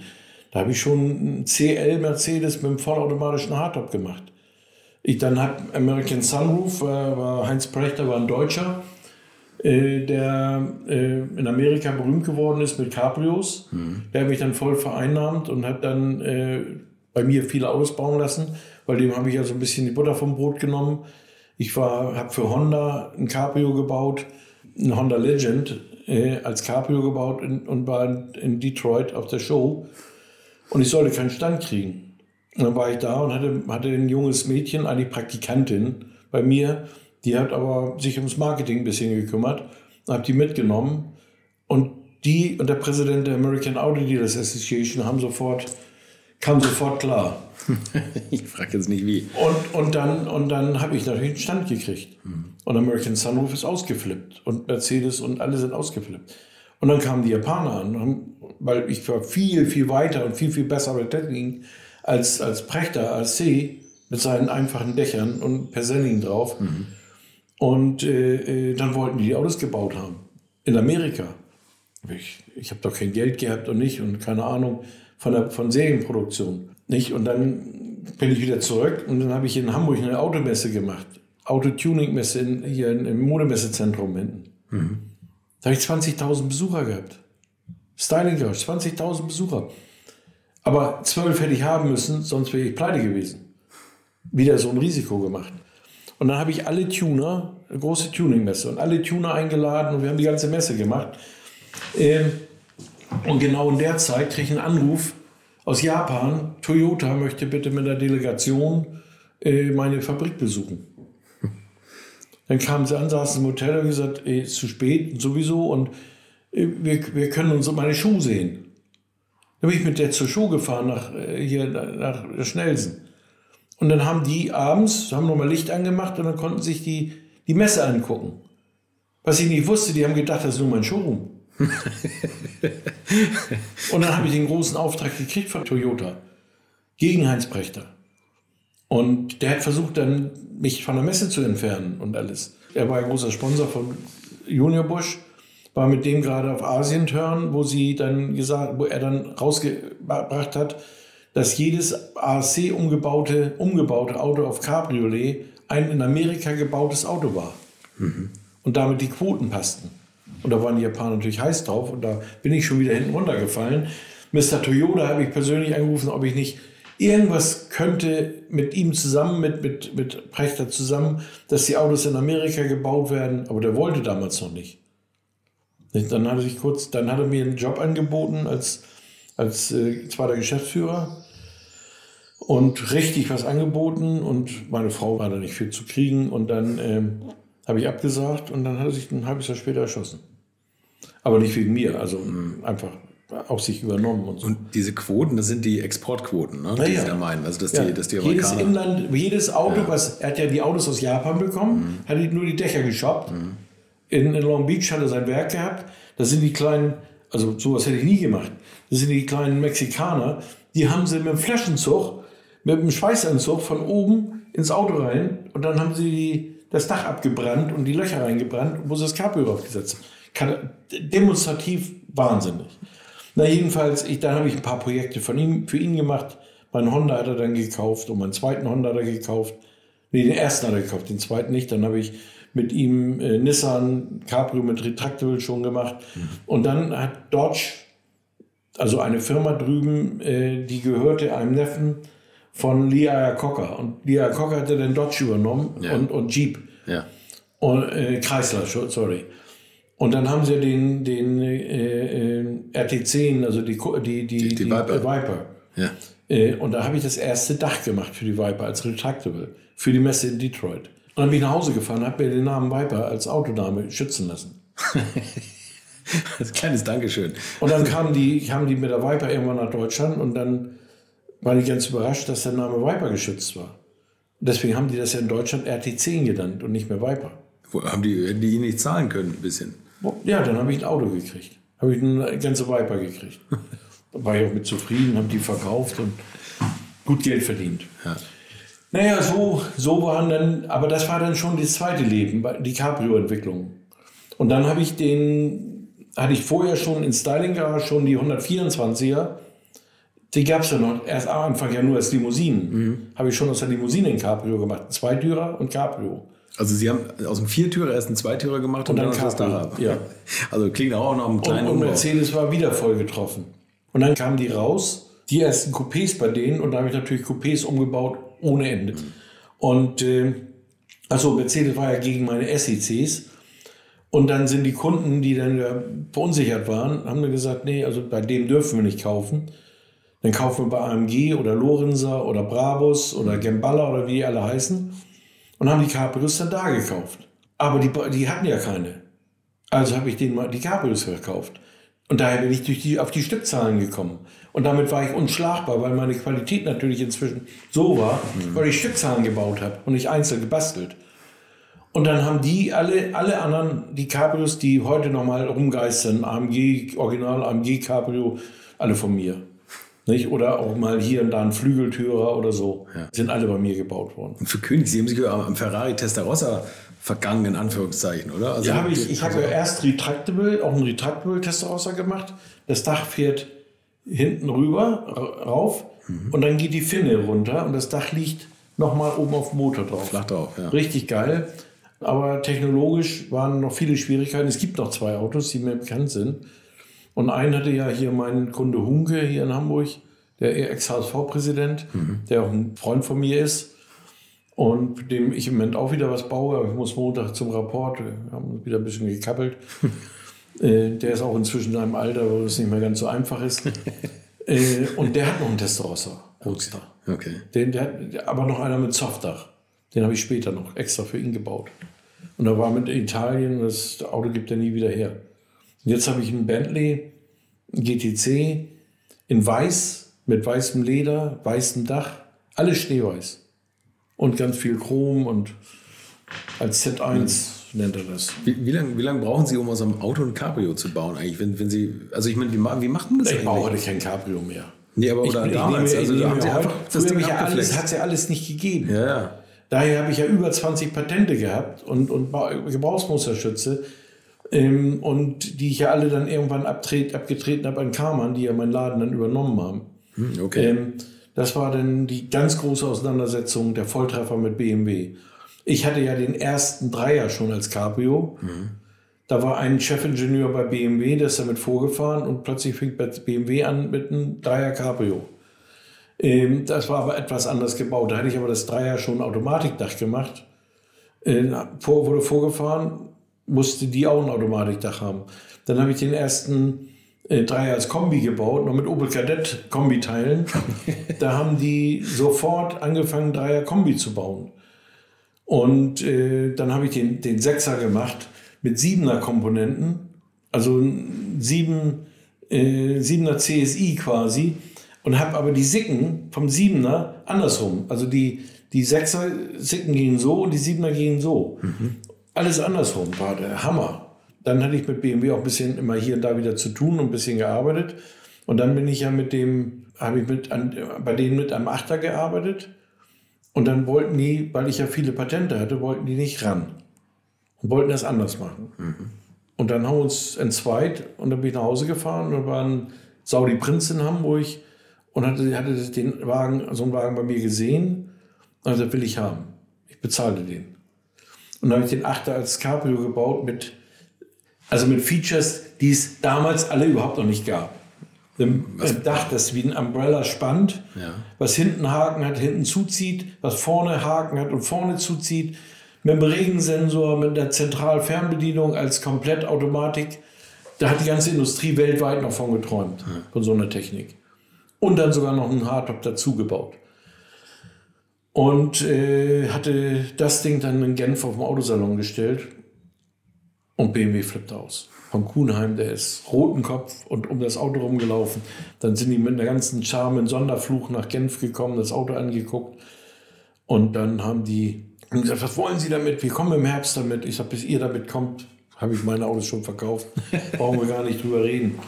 Ja, und dann ähm, haben sie mich reingeloggt. Ich habe über eine Million investiert in das Projekt, weil die haben sich dann auf, in Genf, in Frankfurt auf der IA war ich mit dem Auto und die waren, haben ihr Auto im Platz demonstrativ, haben sie nur einen alten äh, äh, 307 hingestellt.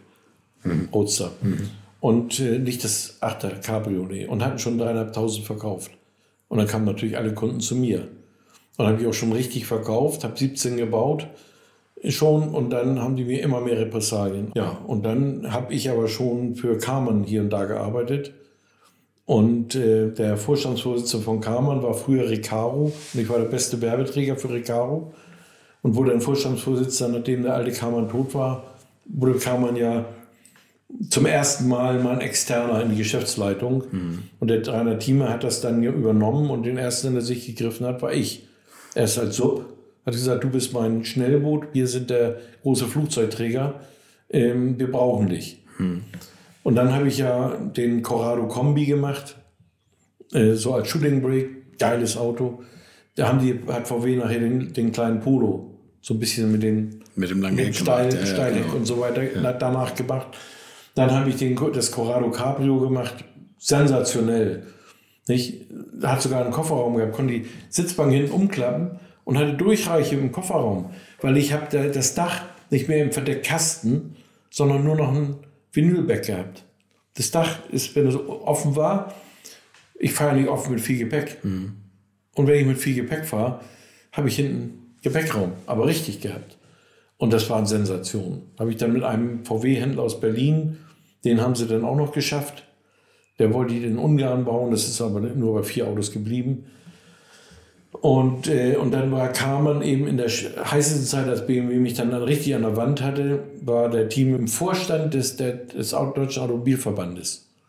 Mit von Kuhnheim als Kollegen. Okay. Und dann haben die natürlich beim Bierchen, Parkstück, immer zu, ich übernehme den Hahn und ihr macht jetzt Schluss hier mit eurem Radau. Und dann sind die bei mir eingestiegen, beziehungsweise wir haben ein Joint Venture gemacht, weil ich auch die ganzen Dachpatente, Antriebspatente. Ich hatte damals schon die ersten Käfer, äh, die ersten Golf, Käfer, äh, 111er Mercedes, Ford Escorts, alles schon mit Automatikdach gemacht. 111er Mercedes, dieser Ja. Prototyp, dieser Ja, ja. Wackelmotor-Prototyp. Nee, C111. den 100, nicht den CB 111, den, den äh, 280 SE 111er. Ah, den den 111er. Das Aber. Sie haben auch mit dem C111 was gemacht. Ja, das ist oder? dann die nächste Story, nicht? Da- Das ist Ähm, nämlich, das habe ich, habe ich auch gelesen, aber da müssen ja in irgendwelche Formen gekommen sein. Ja, das ist der Zufall. Äh, da war einer bei der Raststätte als, als Student äh, und hat seine Diplomarbeit gemacht bei der Raststätter Waggonfabrik. Und da kam von einer Nordseeinsel und äh, war auch durch und durch ein Automann. Und dann ist der Vater gestorben und die Mutter, die haben also irgendwie 40 Ferienwohnungen und, und, und Häuser auf, auf der Insel. Und er musste nach Hause und das alles übernehmen oder wollte es wohl auch. Und dann hat er, hat er von der Rest der Waggonfabrik, haben die natürlich die alten Formen verschrottet. Und da hat er angefangen, diese Formen hat er mit nach Hause genommen und hat angefangen, was vom Radstand und Dimension ein bisschen passte, äh, 914 VW Porsche zum C111 nachzubauen. Aus den alten Formen, die eigentlich verschrottet werden sollten. Ja, und hat das angefangen und kam auch nicht weiter. Und äh, die Formen lagen und das ganze, der ganze Scheiß lag in einem Ferienhaus. Da waren die Betten noch nicht mehr abgezogen. Da lag das alles aufge ausgebreitet in dem Apartment. Aber schon Jahre. So, und dem konnte ich das, der hat das dann also begriffen, dass für ihn das die Zeit vorbei ist und hat mir das alles verkauft. Und dann habe ich erst den CW 100, den C111 weiterbauen wollen. Und da hatte ja Buchmann den CW 111 gebaut, beziehungsweise der, der Ebert Schulz, der war Ingenieur bei Buchmann und hat ja den, den nachher auch den, den Istera, Istera gebaut. gebaut. Aber der war ja Designer beim, beim Buchmann, ne? Der war Designer und hat die Entwicklung gemacht. Und dann habe ich weiter ge- nachgedacht und habe gesagt, ich muss ja auch Geld verdienen. Ich habe den meinen Flügeltürer. Warum mache ich nicht meinen Flügeltürer und baue die, den Wagen vorne um wie ein C111? Und das war der nächste Hit. Das war weltweit wieder die Sensation. Äh, Es sind aber auch nur ein paar gebaut worden. Wie hat der Mercedes darauf reagiert, als Sie die Originalform gesehen Ja, haben? aber doch kein Stern da. Was wollten sie machen?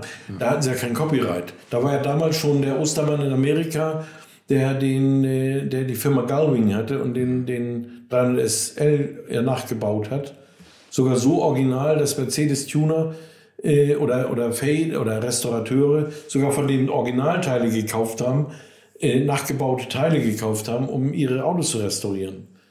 Und der war so gut, ich hätte die Firma irgendwann kaufen können, aber ich hatte wieder keinen Investor dahinter. Nicht? Als ich dann ja das dritte Leben dann bei Karmann raus war, ich habe ja dann irgendwann mich mit Karmann ein bisschen überworfen. Ich habe dann die Autos gebaut für den Sultan von Brunei, für AMG, für Mercedes, den 140, Cabrio und Kombi bei Karmann. Und wir hatten noch eine Sonderserie bei Karmann gebaut, äh, den 129 als Gullwing. Der stand dann auch in Genf bei Karmann auf dem Stand auch mit Technologien, die es bis heute nicht gab, wo ich das Dach wie frei schwebend, nur mit einer Schubstange. Und die Schubstange in der Seitenleiste, Hydraulik und dann hydraulisch überlenkt mit der Schubstange das Dach aufgemacht habe. Steht bei Karmann noch im Museum, das Auto. Und dann so ein paar Prototypen eben für Karmann gebaut und alles, aber unbefriedigend, weil die Herren Juristen immer alles besser wussten. War total unbefriedigend. Wir haben ein paar Autos gebaut, wir haben den F-Type Jaguar gebaut, als Jaguar noch Ford war. Und wir waren so stolz und dann kam Ford äh, aus Amerika an und der Schiefingenieur war zwei Meter und setzte sich rein, Lenkrad, und ging mal mit dem Kopf vorne und da war die A-Säule hier. An der Stirn. Und da hat er gesagt, das Auto wird nicht gebaut, ja. muss das Auto einstampfen.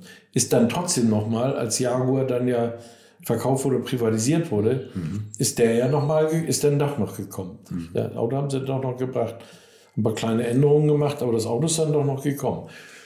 Und so haben wir dann, ja, dann hat, zum Beispiel kam, kam, habe ich den ersten Golf schon ohne Henkelmann gebaut, was ja heute Standard ist. Mhm. Die ganzen Autos haben heute ja nicht mehr vorne manuell entriegelt, sondern alle so einen Hakenverschluss. Ja. Patent von mir.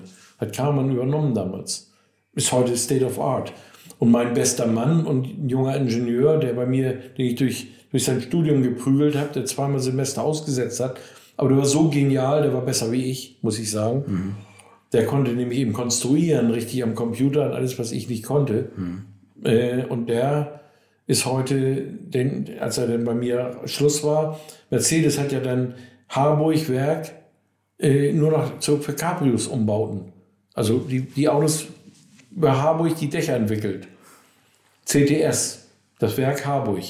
Das hatte, hatte vorher nur LKW-Achsen und sowas gebaut ja. und hat dann plötzlich angefangen, Cabrio zu bauen und hat mir ganz Leute weggeholt. Äh, und der, mein bester Mann, der hat dann den, äh, äh den 100 äh, W230, den, den SL mit Retractable Hardtop, mhm. für Mercedes gemacht, von Harburg aus. Und dann war die große Präsentation in Stuttgart und dann waren plötzlich die ganzen Doktoringenieure rundherum und er saß wie so ein kleines Würstchen dabei und so haben sie auch was hiermit zu tun, so ungefähr. Und da hat er sich so geärgert und hat gesagt, ich will hier weg. Und da ich mit Etcher, Etcher war in Franken, äh, haben für BMW schon die Dächer gebaut und sowas damals. Und äh, die suchten einen neuen Chefingenieur, hat mich gefragt. Und gesagt, nee, ist nicht mein Ding. Noch einen Häuptling über mir zu haben, ist nicht mein Ding. Ich muss, ich muss da raus. Ja. Und habe ich ihn hinvermittelt und der ist heute bei Webasto der. Und Webasto ist der größte Cabrio-Hersteller der Welt heute. Ja. Ist er der, der größte Boss heute, ne? Klaus Obendick, mein Freund, der, mit dem spiele ich, habe ich jetzt gerade wieder paar Ideen durchgespielt, was man wieder neu machen kann. Ähm, na jedenfalls, ähm, dort kam man dann, also ist dann eingestiegen wegen dem 8er BMW. Ich musste das Auto sofort einstellen. BMW hat auch die meisten Autos verschwinden lassen. Äh, fünf Autos sind mir noch bekannt. 8, 850 Cabrios, 850 Cabrio. Und den geilsten habe ich jetzt gefunden in Frankfurt. Da weiß bei BMW nichts von. Und äh, äh, einen habe ich in Saudi wiedergefunden. Den habe ich einem meiner Fans vermittelt. Und der hat nichts Besseres zu tun gehabt, den gleich an BMW zu verkaufen.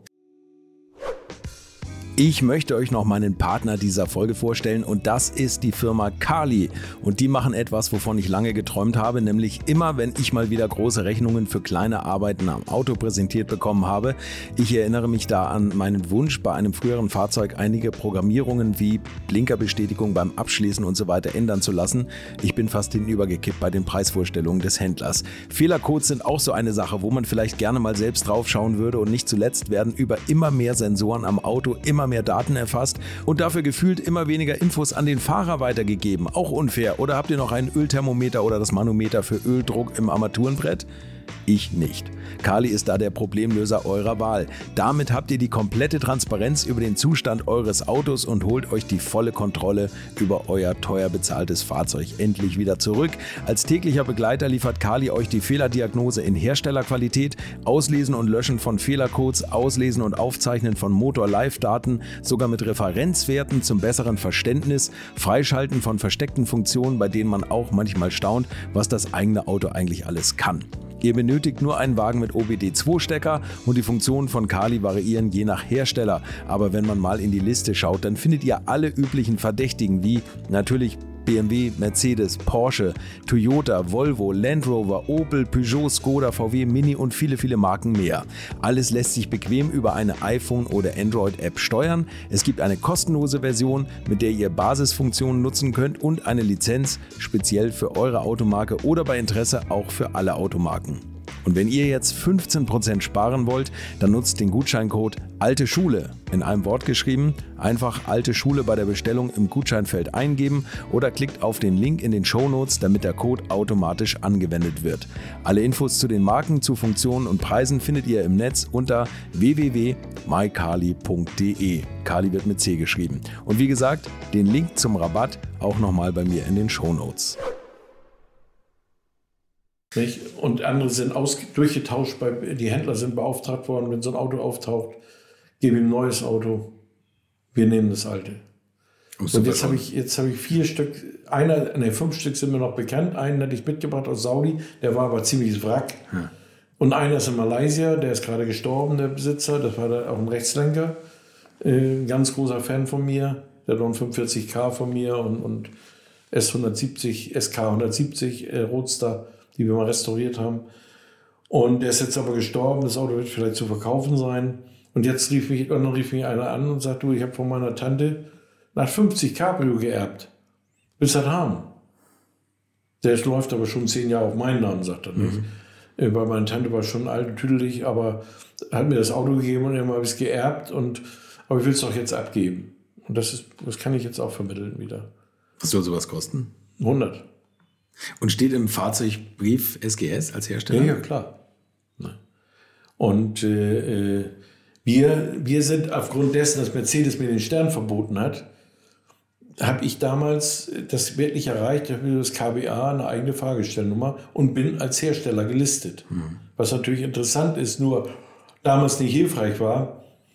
Meine Autos sind in die Welt gegangen und Sie waren Mercedes, sahen aus wie ein Mercedes ja. und konnten jetzt nicht plötzlich Styling Garage oder SGS heißen. Ja, Und somit äh, haben wir nie, also nur ganz wenig, unsere eigenen Fahrgestellnummern gesetzt, genutzt. Außer beim Achter. BMW hat also okay. solche Spielchen gemacht, es ging nicht anders. Okay, verstehe. Und ich war dann eben an der Wand und dann hat Karmann gesagt, okay, wir steigen mit ein. Und Powerpacker, die, die an meinem, auf meinem Rücken groß geworden sind, Amerikaner, die groß geworden sind mit den Automatik Cabrio-Dachantrieben. Und die hatten in Holland, in Oldenzaal, und das war ja nah bei Karmann. Und dann haben die natürlich, haben wir zu dritt gemerged. Und ich habe gedacht, geil, ich habe zwei Groß-Multis als Partner und ich kleiner. Mhm. Das kann nur geil sein. Mhm. Aber ich bin zerrieben worden zwischen genau den Genau das Gegenteil. Ne? Ja. Die, die, haben, die haben mich zermürbt. Und dann irgendwann war Schluss, ging nicht mehr. Und dann äh, habe ich gesagt, so steige ich aus. Aber dann hat der Karmann alles übernommen und da war ich ja nur noch Randfigur. Mhm. Und die anderen Cabriolets, ich habe dann den Prototyp, das Concept Car gemacht. Alle anderen hat Karmann gebaut. Und dann hat Karmann auch den Auftrag gekriegt, den, den, den CLK zu machen. Mhm. Und das ist genau mein Dach gewesen. Ich hatte dann ja noch die Dächer mit, mit, den, mit normalen Dächern, mit Softabdeckung hinten. Und habe dann für Tokio Autosalon habe ich dann den ersten vollautomatischen mit festem Deckel, mit allem drum und dran gebaut ja. äh, für Tokio. Und in Tokio den Volltreffer gelandet. Und dann war es noch so, die ganzen hier von Kuhnheim und alle haben ihre Ansprache gehalten in Deutsch. Und dann wurde er simultan übersetzt. Und ich habe meine Pressekonferenz gemacht in fließend Japanisch. Sprechen Sie Japanisch? Nee. Warte. Ich hatte eine Sekretärin, ja. Frau von Bismarck, Japanerin, hat einen von Bismarck geheiratet, war aber lange geschieden ja. und war bei mir als Sekretärin, hat bei mir als Sekretärin gearbeitet. Und die hat den ganzen, den ganzen Text und hat mit mir Tag und Nacht, also nicht Nacht, aber äh, äh, äh, Japanisch gebüffelt. Und ich habe diesen ganzen Text mehr oder weniger auswendig gelernt und habe diese Ansprache auf Japanisch gemacht. Und zwar hatte ich bewundert, Mr. Honda hat goldene, äh, äh, goldene Lenkrad bekommen in Berlin mhm. und hat dann seine Anfangsansprache in, in Deutsch gemacht. Okay. Keiner hat ihn verstanden. Ja. Aber ich fand das so geil, habe ich gesagt, wenn ich nach Japan gehe, ey, dann muss ich in Japanisch sprechen. ne? Irre. Und das, das war also echt Wahnsinn. Aber dann war ich ja mit dem Big Boss von Karmann in, in Japan zum Autosalon. Und dann sagt er, ja, und dann fliegen wir ein und dann äh, äh Hotel und sowas alles und dann äh, fahren wir zur Messe und mit, mit, mit dem Zug und so. Ich sage, nö, wir werden schon am Flughafen abgeholt. Wieso abgeholt? Ja, das sind meine Kunden, meine Freunde. Okay, wir kommen aus dem Flughafen raus, stand ein Royal Rolls-Royce. Also ein Rolls-Royce, 1,20 Meter länger, 10 Zentimeter höher, 20 Zentimeter breiter. Vorne und hinten F40 als Begleitfahrzeuge, Bodyguards. so wurden wir vom Flughafen abgeholt. So sind wir auch zur Messe gefahren. So sind wir vorgefahren worden auf der Messe. Der ist ausgeflippt.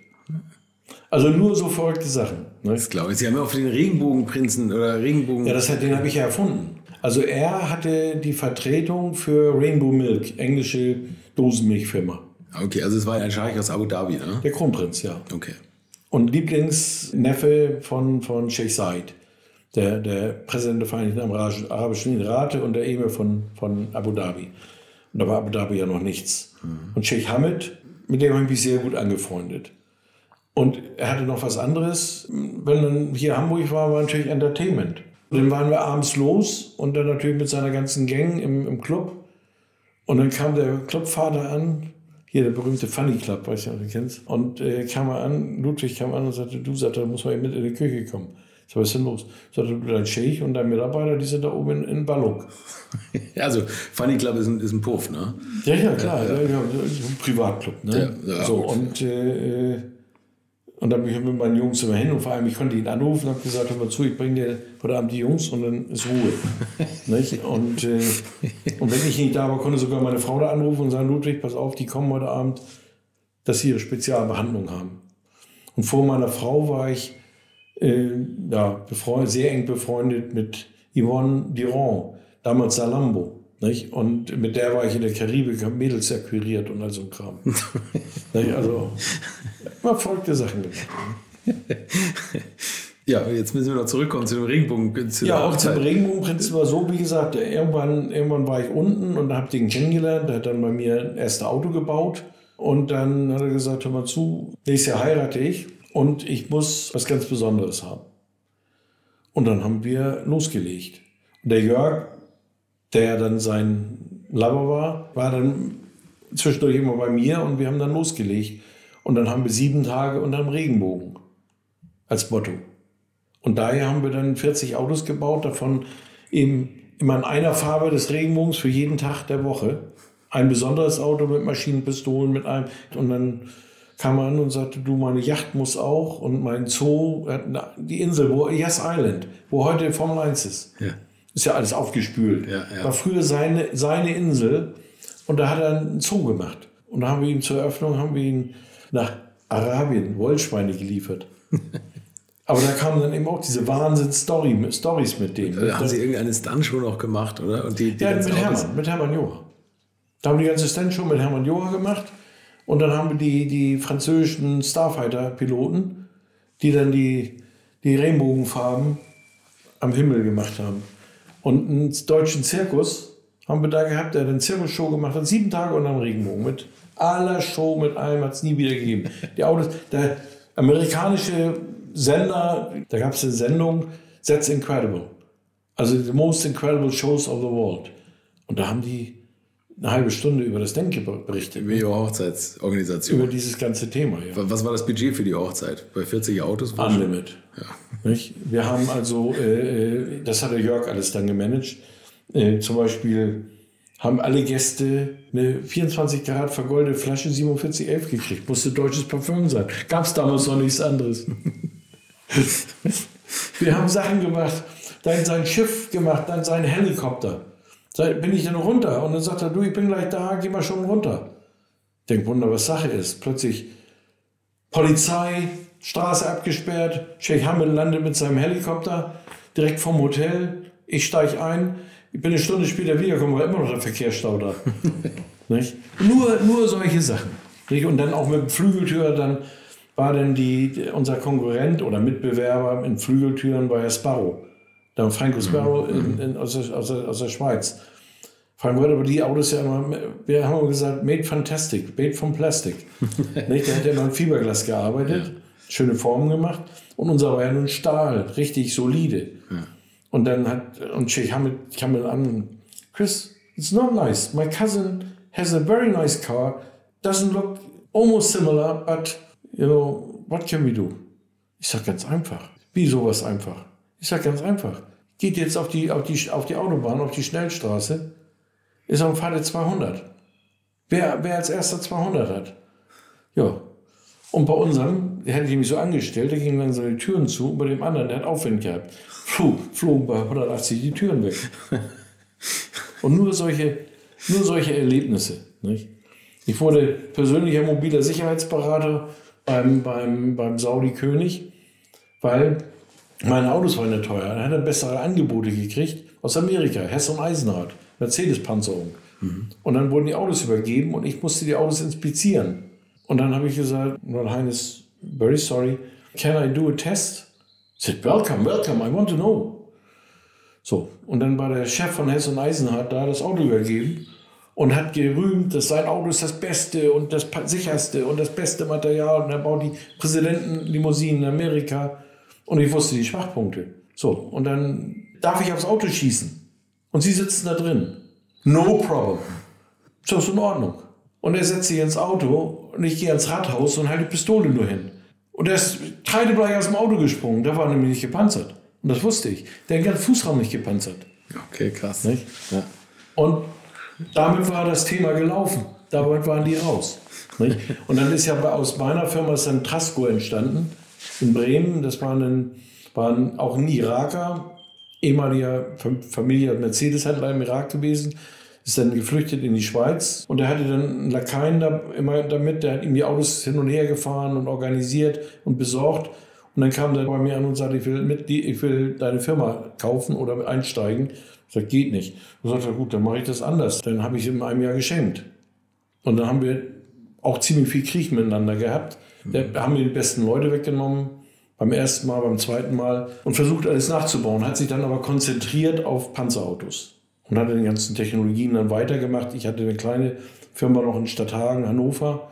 Äh, und habe das dann irgendwann abgegeben. Und habe gesagt, dann nach Styling Garage habe ich dann noch nicht groß weitergemacht. Die haben für mich auch nochmal Autos gepanzert, aber ich habe es dann nicht mehr groß. Ich habe dann mich konzentriert eben auf die Cabriolet-Entwicklung und dann habe ich ja in so viel Cabrio-Prototypen und diese Jahre, diese ganze Cabrio-Szene ja nicht nur aus dem Winterschlaf geholt, Cabrio waren ja out, als ich anfing.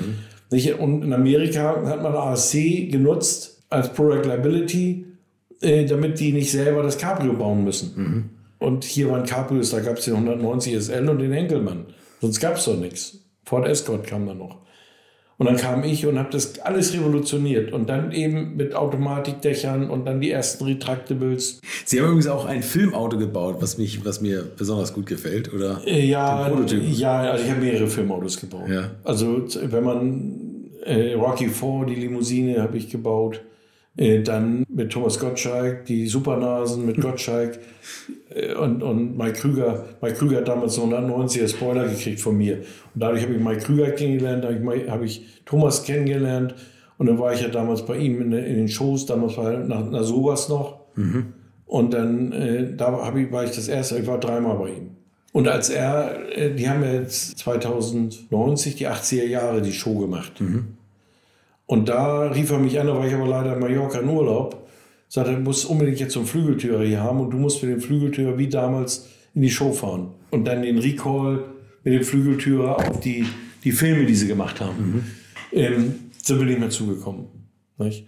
Also die Autos und dann hatte ich ja Sidney Nikirk, das war ein, äh, äh, war ein Produzent, eigentlich Pornoproduzent in, in, in, in Beverly Hills. Ja. Und der hatte die Idee und hat gesagt, du, ich muss, ich, ich möchte, habe die Idee, ich möchte ein Auto haben, was es noch nie gab. Ein Auto, das, mit dem man kommunizieren kann, mit dem man reden kann. Und dann habe ich äh, Konrad Elektronik belästigt und habe dann so einen laufenden Pfeil und dann habe ich den Pfeil vorne weggeschnitten und habe das Lauf, Laufband da vorne drin gelassen. Ja. So, damit fing das an und dann habe ich von Konrad Elektronik tausende von kleinen Knöpfen. Und die hat alles im Armaturenbrett, dann mein Fernseher da drin und so weiter. Zwei, zwei Fernsehmann. Und, und so habe ich den ersten Kit gemacht, den ersten Night. Wusste ja nicht wofür. Den Knight Rider Kit. Ja. Mensch, das, das erzählen Sie so dezent. Ich bin am Durchdrehen, als ich es gelesen habe. ja, und der ist hier in Schenefeld entstanden. Der erste. Und dann habe ich den rübergeliefert und habe ich lange nichts mehr gehört. Bis dann plötzlich, ich bin ja so ein, so ein Banause da, nicht? Da kam bei mir in der Werkstatt, kam dann einer an, kam mit dem Taxi, Taxi und sagte, äh, ich habe hier einen, einen Rockstar, der will sich bei deinen Autos angucken. Ich so, kann er mal gucken. Und dann Autos und meine Jungs, die flippten alle aus. Ich, wer, wer ist das? Und, und, und sonst was. Und kam gleich an mit Autogramm. Ich sage, you somebody special? Ich said, you don't, you don't know me? I said, no. I'm uh, Robin Gibb, BGs. Okay, und dann hat er ein Auto von mir, Cabrio von mir gekriegt. Und den habe ich später nochmal wieder getroffen. Das ist auch wieder so eine Story. Äh, viel später hatten die eine Autoshow in West Palm Beach und haben eine Klassikshow und haben dann Sonderthema Ferrari und Sonder-Sonderthema Styling Garage. Und haben mich eingeladen, rüberzukommen und haben mich dann mit der Limousine abgeholt und ein Hotel und dann Konferenzraum, 20 Leute saßen um mich rum. Das ist jetzt ein paar Jahre her. Und, äh, und dann Interview und waren vollkommen erschüttert, dass ich nichts mehr mit Autos zu tun habe und überhaupt, die wussten mehr, mehr über mich Bescheid wie ich selber. und, äh, und dann anschließend standen wir dann an der Bar. So, und dann kam Robin Gibb und dann begrüßt und Hallo und so. Und dann stelle ich erst fest, wer da um mich rumstand. Hier der größte äh, äh, Fernsehmoderator in Amerika. Ähm, Jay Leno. Jay Leno. Ja. Nicht? Und dann war da so einer, der so ein bisschen seltsam aus, das war dann Alice Cooper. Nicht? Und äh, waren vollkommen erschüttert. Und die haben alle Autos von mir. Nicht? Die, Michael Jackson hatte auch eins, oder? Michael Jackson hatte. Michael Jackson habe ich später, der war ja dann irgendwann, wo das in Amerika heiß wurde, haben mir ja die Sheikhs ihn eingeladen, der war ja in, in Dubai. Mhm. Und dann haben die den ja, wie, wie also ihn am Nasenring geführt, wie, wie er sein Affen. Ne? Also der tat mir richtig leid. Mhm. Ich habe den ein paar Mal getroffen, wir haben ein paar Mal auch uns unterhalten. Hatte mal das Auto. Das Auto ist auch irgendwann wieder in Deutschland gelandet. Nicht? James Last, Tom Jones, also viele, viele Prominente haben Autos von mir gehabt damals. Ein paar haben sie heute noch in ihren Sammlungen. Ne? Und der Sheikh, der Rainbow Sheikh, der Hamid ist ja ein ganz introvertierter, der hat dann ja eben den größten Trakt der Welt gebaut und, und da habe ich dann überall noch mitgeholfen. Nicht? Dann war ich mit meiner Familie da, dann stand mein Sohn, damals zwölf oder stand da in der Felge. Das Auto war also ein amerikanischer Pickup nachgebaut, so ein Dodge Pickup, Haubenwagen. Die Kabine, also der Fahrer saß unten auf der Achse, war eine Caterpillar-Achse und hat mit dem Joystick das, das Ding gefahren, 110 Stundenkilometer. Und da oben die, die Kabine war sein Schlafzimmer und so weiter. Und die Plattform hinten hat einen Deckel drauf, das war sein Wohnzimmer. Und das steht auch in dem Museum. Und dann hat er einen Globus gehabt mit zwölf Luxus, also kleinen Luxussuiten, ein Zimmer mit Bad. Als Globus. Und oben auf dem Globus, oben drauf, konnte man nur hochfahren, so, so weit hochfahren. Und da war eine Sitzgruppe rundherum und da konnte man sitzen und die ganze Wüste gucken. Weil Geld keine Rolle spielt. Ja, kann man ja. lustige Ideen Er haben. lebt heute, der ist dann, und dann ist ja Sheikh Said gestorben und dann haben wir seine Sheikh Said Söhne übernommen und haben ihn des Landes verwiesen, zumal er deren Schwester geheiratet hatte und äh, äh, aber vom anderen Ufer war und dann unbeliebt wurde. Also zu jedem Auto gehört eine Story, weil die Autos sind ja nur durch Stories entstanden. Die sind ja nicht entstanden, weil, weil ich so geil darauf bin oder sowas. Selber vor allem, weil Sie selber Dacia fahren. Das ist das Schlimmste eigentlich. Was machen Sie jetzt? Sie sind ja immer noch aktiv. Ne? Ja, ich habe dann, ähm, ja, und dann, also dann war eben dieses vorbei. Ich habe ja dann einen, mich bei Karmann sehr gut auszahlen lassen. Mein Anwalt hat dann den Bluff gemacht, hat gesagt, okay, meine Herren, wir wollen uns nicht vernünftig einigen. Ähm, wir setzen uns jetzt in Zug. Wir haben heute Abend noch eine Pressekonferenz in Hamburg. Wir haben alle führenden Blätter in Hamburg, wie das hier gelaufen ist. Und wir waren schon im Fahrstuhl, da kam der Vorstandsvorsitzende Karmann an, hat uns zurückgeholt. Dann haben wir nur mit dem und Christian Wolf und habe ich nochmal eine siebenstellige Abfindung bekommen.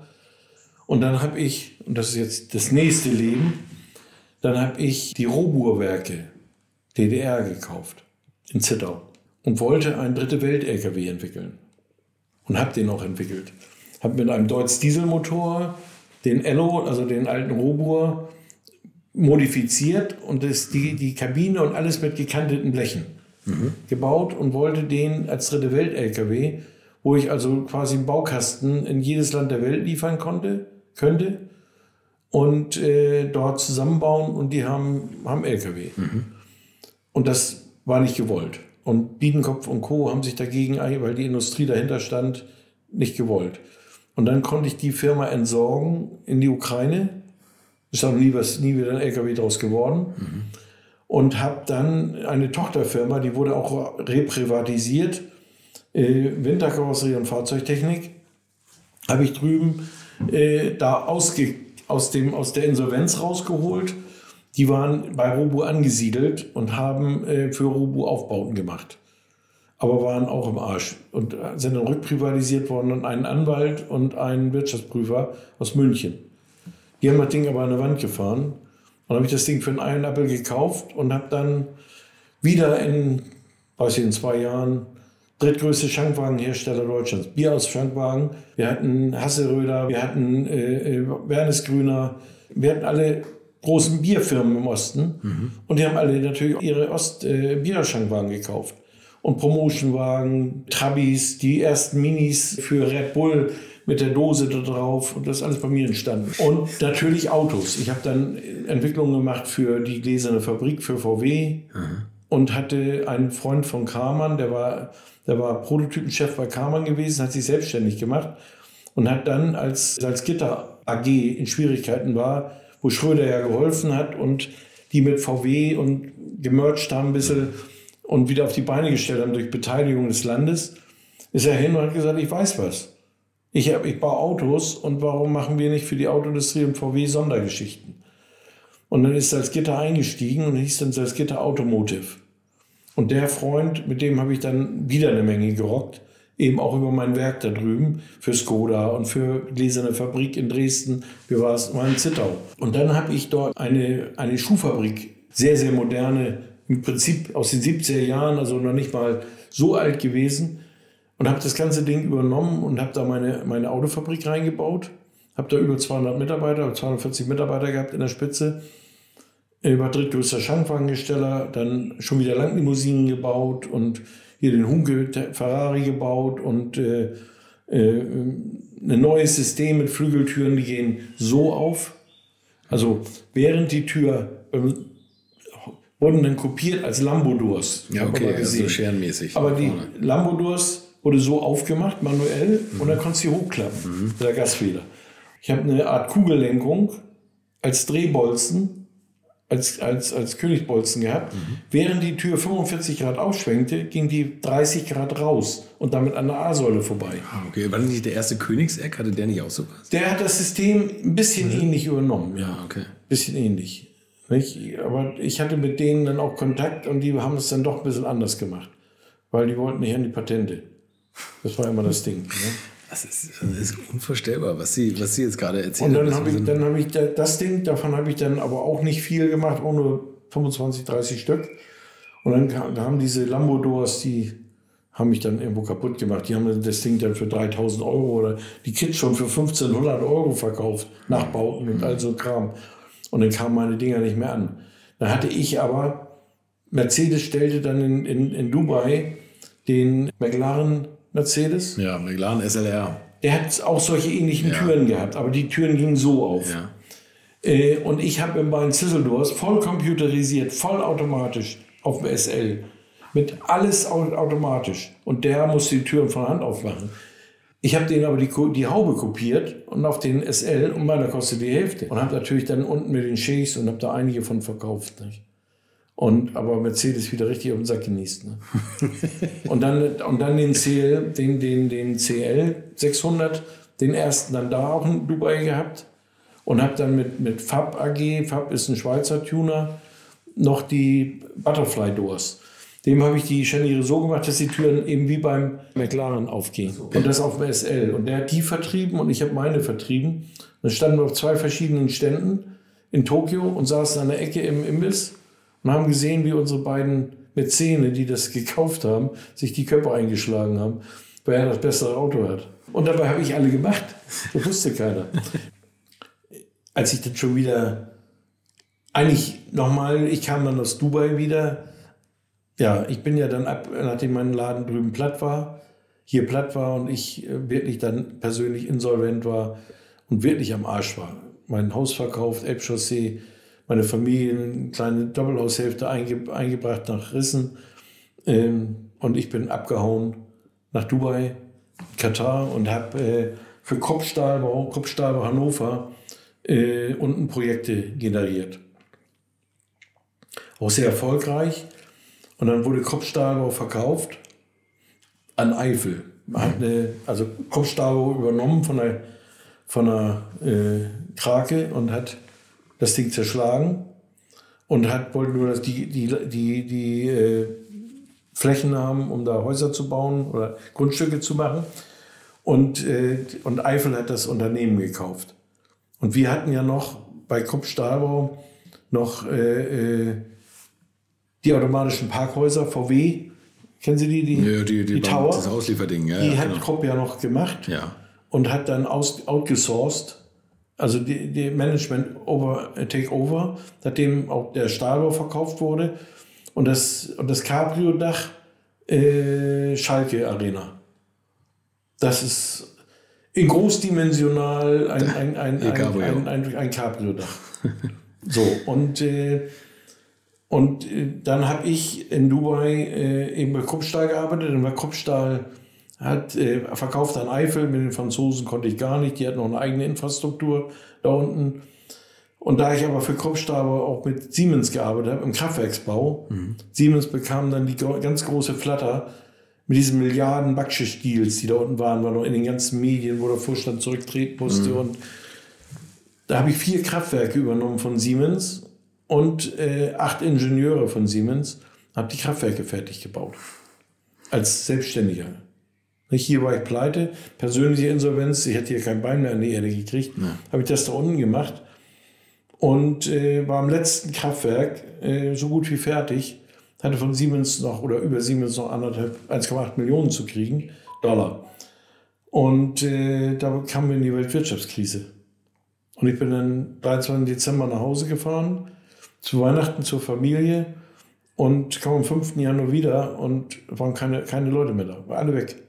Meine Leute waren noch da, aber alle anderen waren weg.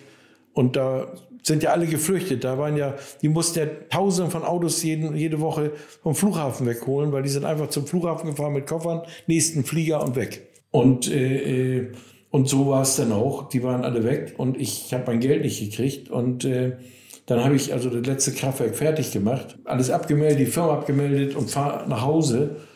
Und meine Tochter hat Geburtstag und er kriegt von mir als alter Motorradrennfahrer Mofa-Roller und traumhaftes Maiwetter und ich fahre mit dem Roller selber. Als alter Motorradbiker fährt man ja ein bisschen anders.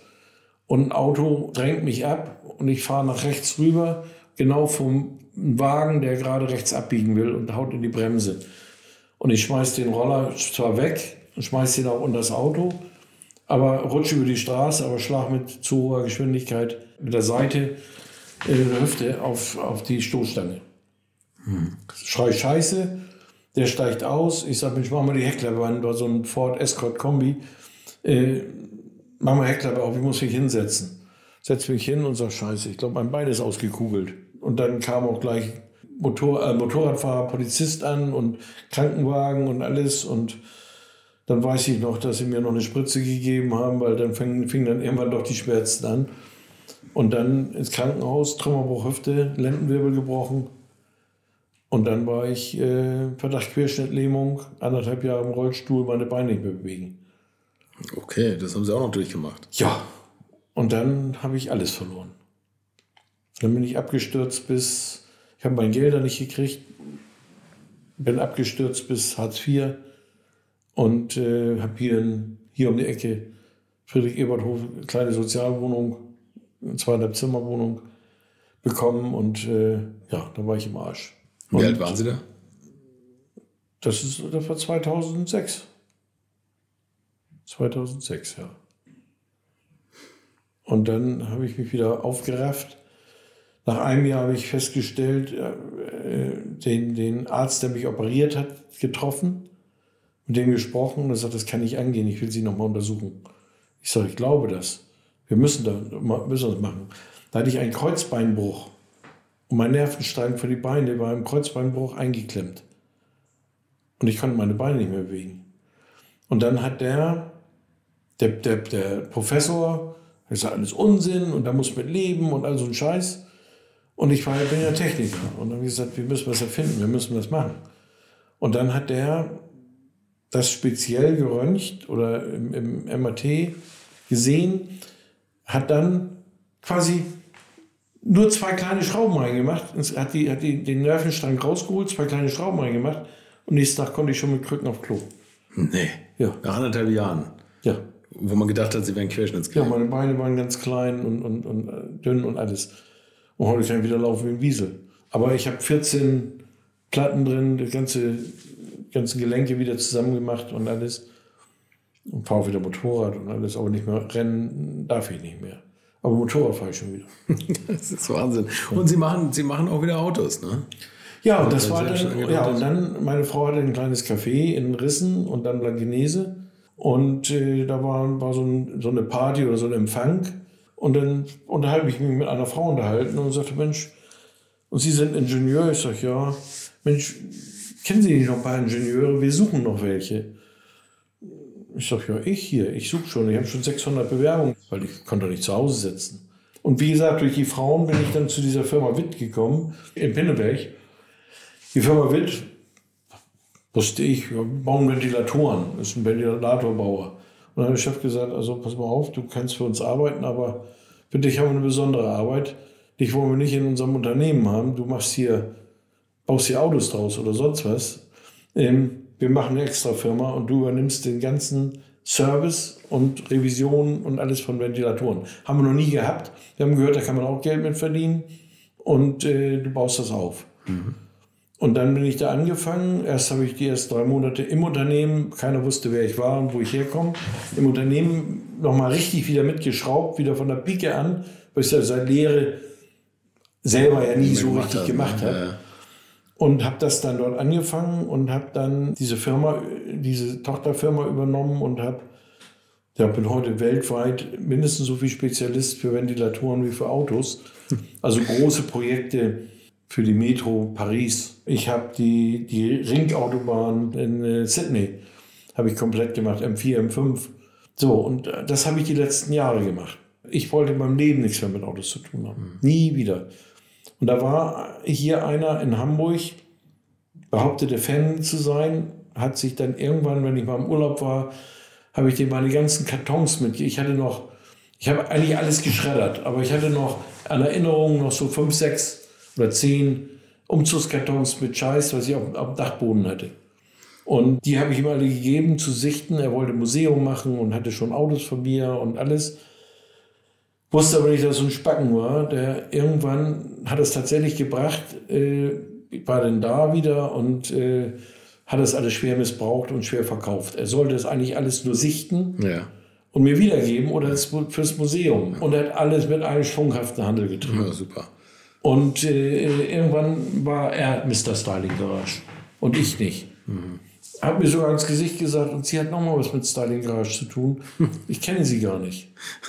Hängt bald ein paar ins Maul gehauen. Aber der ist, ist, der ist so ein bisschen, also so ein richtig Low Profile, aber aus der Rotszene Hamburgs. Okay. Und dann musste ich den verklagen. Und dann waren wir vor Gericht und dann habe ich festgestellt, dass der also da hat er ein Protokoll vorgelegt, er hätte für 1000 Euro von mir alles gekauft, mit allen Rechten. Und der Richter hat sogar fast geglaubt. Dann sollte, hat er verlangt, dass ein graphologisches Gutachten, da soll ich ein paar tausend Euro für einzahlen. Und dann habe hab ich mit meinem Anwalt gesagt, so jetzt brechen wir hier ab. Ich kann mir das eh nicht leisten, jetzt brechen wir hier ab. Er hat aber er hat aber dann vor Gericht bestätigt und protokolliert bestätigt, dass er keine Rechte an Styling Garage am Namen und an den Produkten hatte und an dem Warenzeichen und an der Kraftfahrtbundesamtnummer. Ja. Und das hat mir gereicht. Und dann sind wir auseinandergegangen und dann hatte ich ja nun meine Namensrechte offiziell ja wieder. Und dann hat mein Chef irgendwann gesagt, so jetzt bis 65, jetzt geht's auf Rente. Ich brauche dich aber noch. Du musst also irgendwie Gewerbeschein holen und dann kannst du für mich doch schaffen. Und habe ich gesagt, Mensch, ich habe einen Styling Garage. Dann nicht das nicht mehr Styling Garage Spezialkarosserien, sondern nicht das SGS Styling Garage Services. Mhm.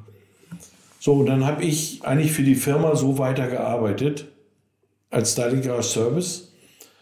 Und dann kam meine Fangemeinde, ich habe eine große Fangemeinde mit Facebook-Seite und die haben rege sich ausgetauscht. Und dieser Typ war da eben auch drin und die haben wegen dem sogar die ganze Seite gelöscht und haben die dann als, als privat und nur mit, mit Genehmigung ja, ja, okay.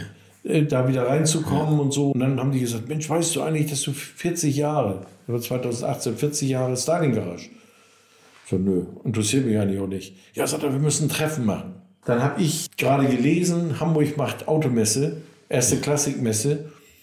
Und sie machen eine Sondershow, die Hamburger Autohersteller präsentieren, wie Lloyd und, und, und so, mhm. so ein paar Autos. Dann bin ich hin und habe hier bei Messe Direktion vorgesprochen und gesagt, wisst ihr was, ich habe eine Idee. Ich bin der letzte Hamburger Autohersteller und ich mache die Show mit. Ich habe Lust darauf. Ich habe eine Fangemeinde. Wir haben, wir können also locker fünf, sechs meiner Autos hier hinstellen und ihr habt mindestens 5000 Zuschauer mehr. Wenn das publik wird, dass ihr Styling Garage als Klassik ausstellt, habt ihr 5000 Zuschauer mehr. Ich höre nichts von denen. Gar nichts. Ich dann wieder hinterher und hatte das schon ein bisschen in der, in der Runde publik gemacht, dass wir das vielleicht machen, mhm. vielleicht dann in Verbindung mit so einem Jahrestreffen. Und dann ruft mich äh, dann wieder hinterher und dann äh, telefoniere ich mit einem Assistenten der Geschäftsleitung von der Messeleitung hier. Und er sagt, es tut ihm furchtbar leid, aber er hat da nochmal vorgesprochen, das nochmal eruiert. Und die haben gesagt, also Proll- und Ludenautos haben auf der Messe nichts verloren. Die haben nur klassische Autos. Ah, okay. Hm. Und dann habe ich, hab ich mich geärgert. Und dann habe ich einen Freund, der hat in, im Zorn das Sport Live Hotel. Ich sage, du pass mal auf, ich möchte das Treffen mit dir machen. Wir machen die Ausstellung in der Tennishalle, legen es unter die Autos, ein paar Teppiche und so und äh, machen vor einem Restaurant und so weiter. Ja, und dann habe ich das gemacht und dann war Autobild Klassik da. Und haben gleich 14 Seiten Titelstory daraus gemacht. Ne? Eine Riesenstory. Und dann kamen die Kunden aus allen Löchern. Und auch natürlich, dann kam der erste Freund an uns oder Bekannt an und sagt, du, ich habe doch ein SEC Cabriolet, kannst du noch ein bisschen frisch machen zum Ausstellen. Und dann habe ich einen Freund in, in, in, in Rellingen, der hatte, hat eine kleine Autowerkstatt, der ist Präsident gewesen vom 600 oder ist, ist er noch vom 600er Club mhm. und sagt, du, ich habe da ja meine Werkstatt, die sponsere ich ein bisschen. Der Typ, der ist nicht mehr ganz so frisch und gesund. Ähm, eigentlich sagt er, packe ich nur drauf. Da kannst du 50 Quadratmeter mieten und da kannst du dein Auto frisch machen.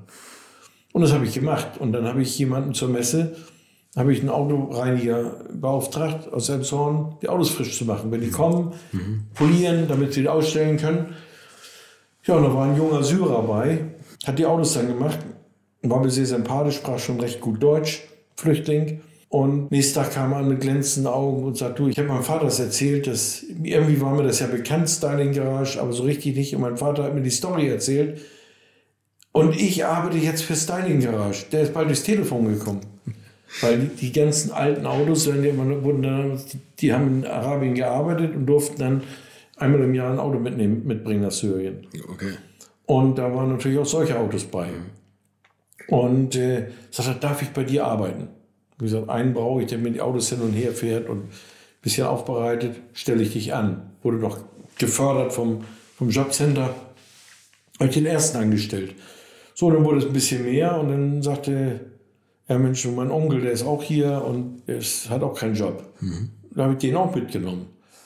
Und dann äh, schon ein bisschen mehr in der Werkstatt und dann habe ich festgestellt, dass der wirklich pleite ist.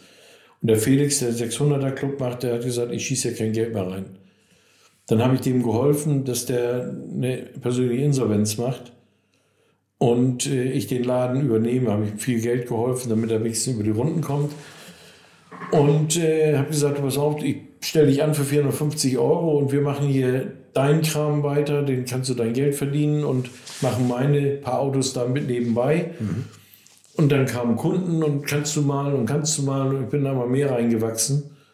Und dann äh, mich mit dem dann auch ein paar Mal richtig gestritten. Einmal er mir in der Bude umgefallen, haben wir ins Krankenhaus gebracht. So, und dann war wieder, hat offenes Bein gehabt, weil er Zucker hatte und nicht sorgfältig war. Und dann habe ich ihn, äh, mussten wir wieder ins Krankenhaus bringen nach Elmshorn. Wir, wir schatten noch und telefonieren und ärgern uns. Und dann wundere ich mich, Mensch, Sonnabend noch böses, böse Mail geschickt und, äh, oder WhatsApp geschickt und keine Antwort. Bin ich Montag ins Krankenhaus gefahren, da lag ich schon auf Eis. Hm. Das musste die, hatte ich so viel Geld geliehen, musste ich die Bude übernehmen. Und so bin ich zu dem Laden gekommen. Und so bin ich mit fünf Syrern heute ähm, dann kam der erste Kunde und sagt, kannst du mir 190 E Cabriolet, ich habe zwar einen alten von dir, den will ich verkaufen, aber ich möchte so richtig was noch nie da war, was ganz Besonderes haben. Jetzt kommen die ganzen verrückten Kunden wieder. Ja, und dann kam der an, ist ein Arzt aus Frankfurt und dann habe ich den 190 E eben im CLK verheiratet, dieses Cabrio ja. gebaut, 3,6 Liter AMG drin mit 300 PS, mit 5-Gang Handschaltung und also da ist nicht ein Stein auf dem anderen, da ist nichts mehr original. Okay. So, und der wird jetzt, ist jetzt auch im Endspurt, wird jetzt fertig. Dann kam, hat ein Russe ein SEC Cabrio von mir gekauft und sagt, Mensch, ich hatte eine Keterer Firma in Russland und hat äh, St. Petersburg und hat, hat gesagt, du, ich mache die ganzen großen, ich habe hat 6000 Mitarbeiter, ich mache die ganz großen Events für Putin, wie auch hier G7-Treffen und, und sowas oder ähm, so, und dann sagt er, du, ich muss, was, ich muss acht Leute drin haben, aber die müssen ihre Koffer noch laden und im VW-Bus geht nichts mehr rein. Da habe ich jetzt gerade einen VW-Bus 50 cm länger gemacht. Für ihn, das wären zehn Autos. Und ein paar schöne Restaurierungen, jetzt ein 3,5er Cabriolet, Pagode habe ich jetzt in Bau und 600er für den Che. Ich habe den Original 600 von Onassis da, den habe ich gerade in Restaurierung. Klingt auf jeden Fall nach den alten Zeiten. Relativ viel Arbeit. Ja. Und dann alles mit, mit, mit äh, ja, ein bisschen mit syrischen Flüchtlingen, also ein bisschen auch den Dompteur zu spielen, weil die sprechen, die anderen sprechen nicht so gut Deutsch oder eher schlecht Deutsch. Und für die dann die Behördengänge und die Behördensachen, ich kann die aber auch nicht losschicken, Parteile holen, hm. sondern muss ich alles selber machen. Das heißt, ich stehe um sechs auf und fahre dann gleich bei Mattis und bei den Subunternehmern vorbei und sammle alles ein und verteile das dann und dann fahre ich wieder zwischendurch los und dann zwischendurch natürlich immer noch mal äh, für meine Validatorenfirma noch die großen Jobs machen. Das machen Sie auch noch? Das mache ich nebenbei noch. Ja, jetzt gut durch Corona im Moment nicht viel, aber so ein paar Sachen. Ich hatte da auch noch vor, da eine, eine zweite Firma noch wieder draus zu machen. Aber wie alt will ich noch werden? Ja, eben, und und es wollte keiner aus meiner Firma, also für die Firma, die ich gearbeitet, für die Firma mit, wollte mitmachen. Die haben gesagt, du, wir haben hier unser Gehalt und Auskommen, mehr will ich nicht, mehr brauche ich nicht. Ja, so ist das dann auch gelaufen. So ist es mal in kurzer Zusammenfassung. Ihr wildes Leben, das ist unfassbar, was Sie ja, erlebt haben, was Sie fünf, erzählt fünf, haben. Fünf verschiedene, also fünf verschiedene Lebensepisoden. Nicht? Man so. Und jetzt ist also so, dass ich jetzt das aufgebaut habe wieder und jetzt auf dem Weg des Abschieds bin. Nicht? Ich werde nächstes Jahr 70. Ich kann mich heute ruhig zurückziehen. Ich mache zwar nicht mehr die großen Urlaube, ich mache nicht mehr das große Besondere. Äh, Brauche ich auch nicht, weil ich habe alles gehabt und ich kann überall, habe ich in der Welt Freunde, wo ich hinfahren kann. Ich kann fliegen nach Katar, ich kriege eine Beachvilla vom Feinsten und kann da Urlaub machen, so lange wie ich will. Oder nach Dubai oder Abu Dhabi oder sonst was. Irgendwie Gibt nichts. Ist es dann so. Wir müssen zur letzten Frage kommen. Was machen Sie mit den letzten 50 Litern Sprit? In welchem Fahrzeug und auf welcher Strecke verfahren Sie die? Ähm, nee, ich werde mir nie, nie, nie, ein Auto, fürs Auto kaufen. Ich kaufe nein, immer nein. was, was gerade nein, so Nein, also das ist aber die letzte Frage mal. Angenommen, das Rohöl geht aus ja. und jeder kriegt nochmal 50 Liter Sprit. In was für einem Fahrzeug und auf welcher Strecke verfahren Sie das? Nach Cuxhaven. In die alte Heimat. Mit, mit welchem Auto? 50 Liter Sprit. Ja. Hatte nicht mal Ambitionen, die zu verfahren. Also mit dem Auto nicht, wenn nur vielleicht mit dem Motorrad. Okay. Ich habe mit 19 Jahren bin ich schon äh, von, von äh, San Francisco nach Panama gefahren mit der Münch 4. Ich habe, äh, ach das, das, ist, das ist auch mein uralter Schiff von damals. Ich kriege gerade, was ist auch der Name Jürgen Baumgarten was sagt. Jürgen mhm. Baumgarten, Motorradweltmeister im Weitsprung gewesen. Von der Olympiaschanze, der erste der immer die Weltrekorde hatte, nicht Evil Knievel, das war Jürgen Baumgarten, hier aus Mölln. Mhm. Der hat heute GB-Öl, macht der. Und der hatte mal früher einen 280 SL Pagode und hat den Wagen wiedergefunden und den restauriere ich jetzt gerade für ihn. und dann bringt er mir die Papiere vorbei und dann steht in Papieren letzter Besitzer von Breimann. Mein alter Schief von Hanseatic. Wir haben ja von Brandmann ge ge geschimpft, weil der hat damals ist die erste Hanseatic abgebrannt in New York. Ja. Und er war schief auf dem Dampfer. Deswegen haben wir immer ihn ausgelacht, immer vom Brandmann. War mein alter Schief. Das ist ja so der ist diese die Mönch Welt, 4 ne? hatte. Und ich kriege jetzt sein altes Auto wieder zum Restaurieren. So klein ist die Welt. So klein ist die Welt. Also ich glaube, den, den Satz, der passt häufiger mal zu Ihnen und zu Ihrem Leben. Und Ja, das aber, ist das, wirklich- aber dieser, dieser Zufall, dieser, dieser, dieser Recall jetzt, Ja. absolute Zufälle. Absolute. Nicht? Und ähm, kann ich auch den Ball weiterreichen, nicht? Ist auch gute Story, ist Erich Bitter, ne? Ja, habe ich ja schon interviewt. Ach, den hast du schon. Ja, Ja, okay. Den-? Dem habe ich auch sein letztes Auto gebaut. Und dann das Auto übernommen, weil kein Geld kam. Und dann hat er damals Chefredakteur von der Autobild. Hat dann bei mir das Auto ausgelöst und übernommen. Das Auto fährt jetzt in Hagen, Westfalen, bei einem der Bitterfans. Den, der letzte Roadster. Den habe ich für ihn gebaut. Ich habe mit ihm einige Projekte gemacht. Erich ist auch eine alte Spezi. Unglaublich. Und so kennt man die ganze Szene. Uwe Gamballa. Ja. Ich habe der hat Flügeltürer gebaut, 928 Cabriolet, hat 928 Flügeltürer von mir gekriegt. Ich habe ihm 911er mit diesen Butterfly Doors gebaut. Also vielleicht war ich der Letzte, der mit ihm dann noch richtig geschnackt hat. Äh, rief mich an und sagt, du, ich, ich äh, fliege nach Südafrika, ich kriege ganz viel Geld, äh, kannst du mir ein Konto machen? Sagt du, ich bin gerade in Katar. Ja, sagt er, gut, wenn ich auch zurückkomme, dann geht das. Dann mache ich ein paar Tage Stopp und du hilfst mir.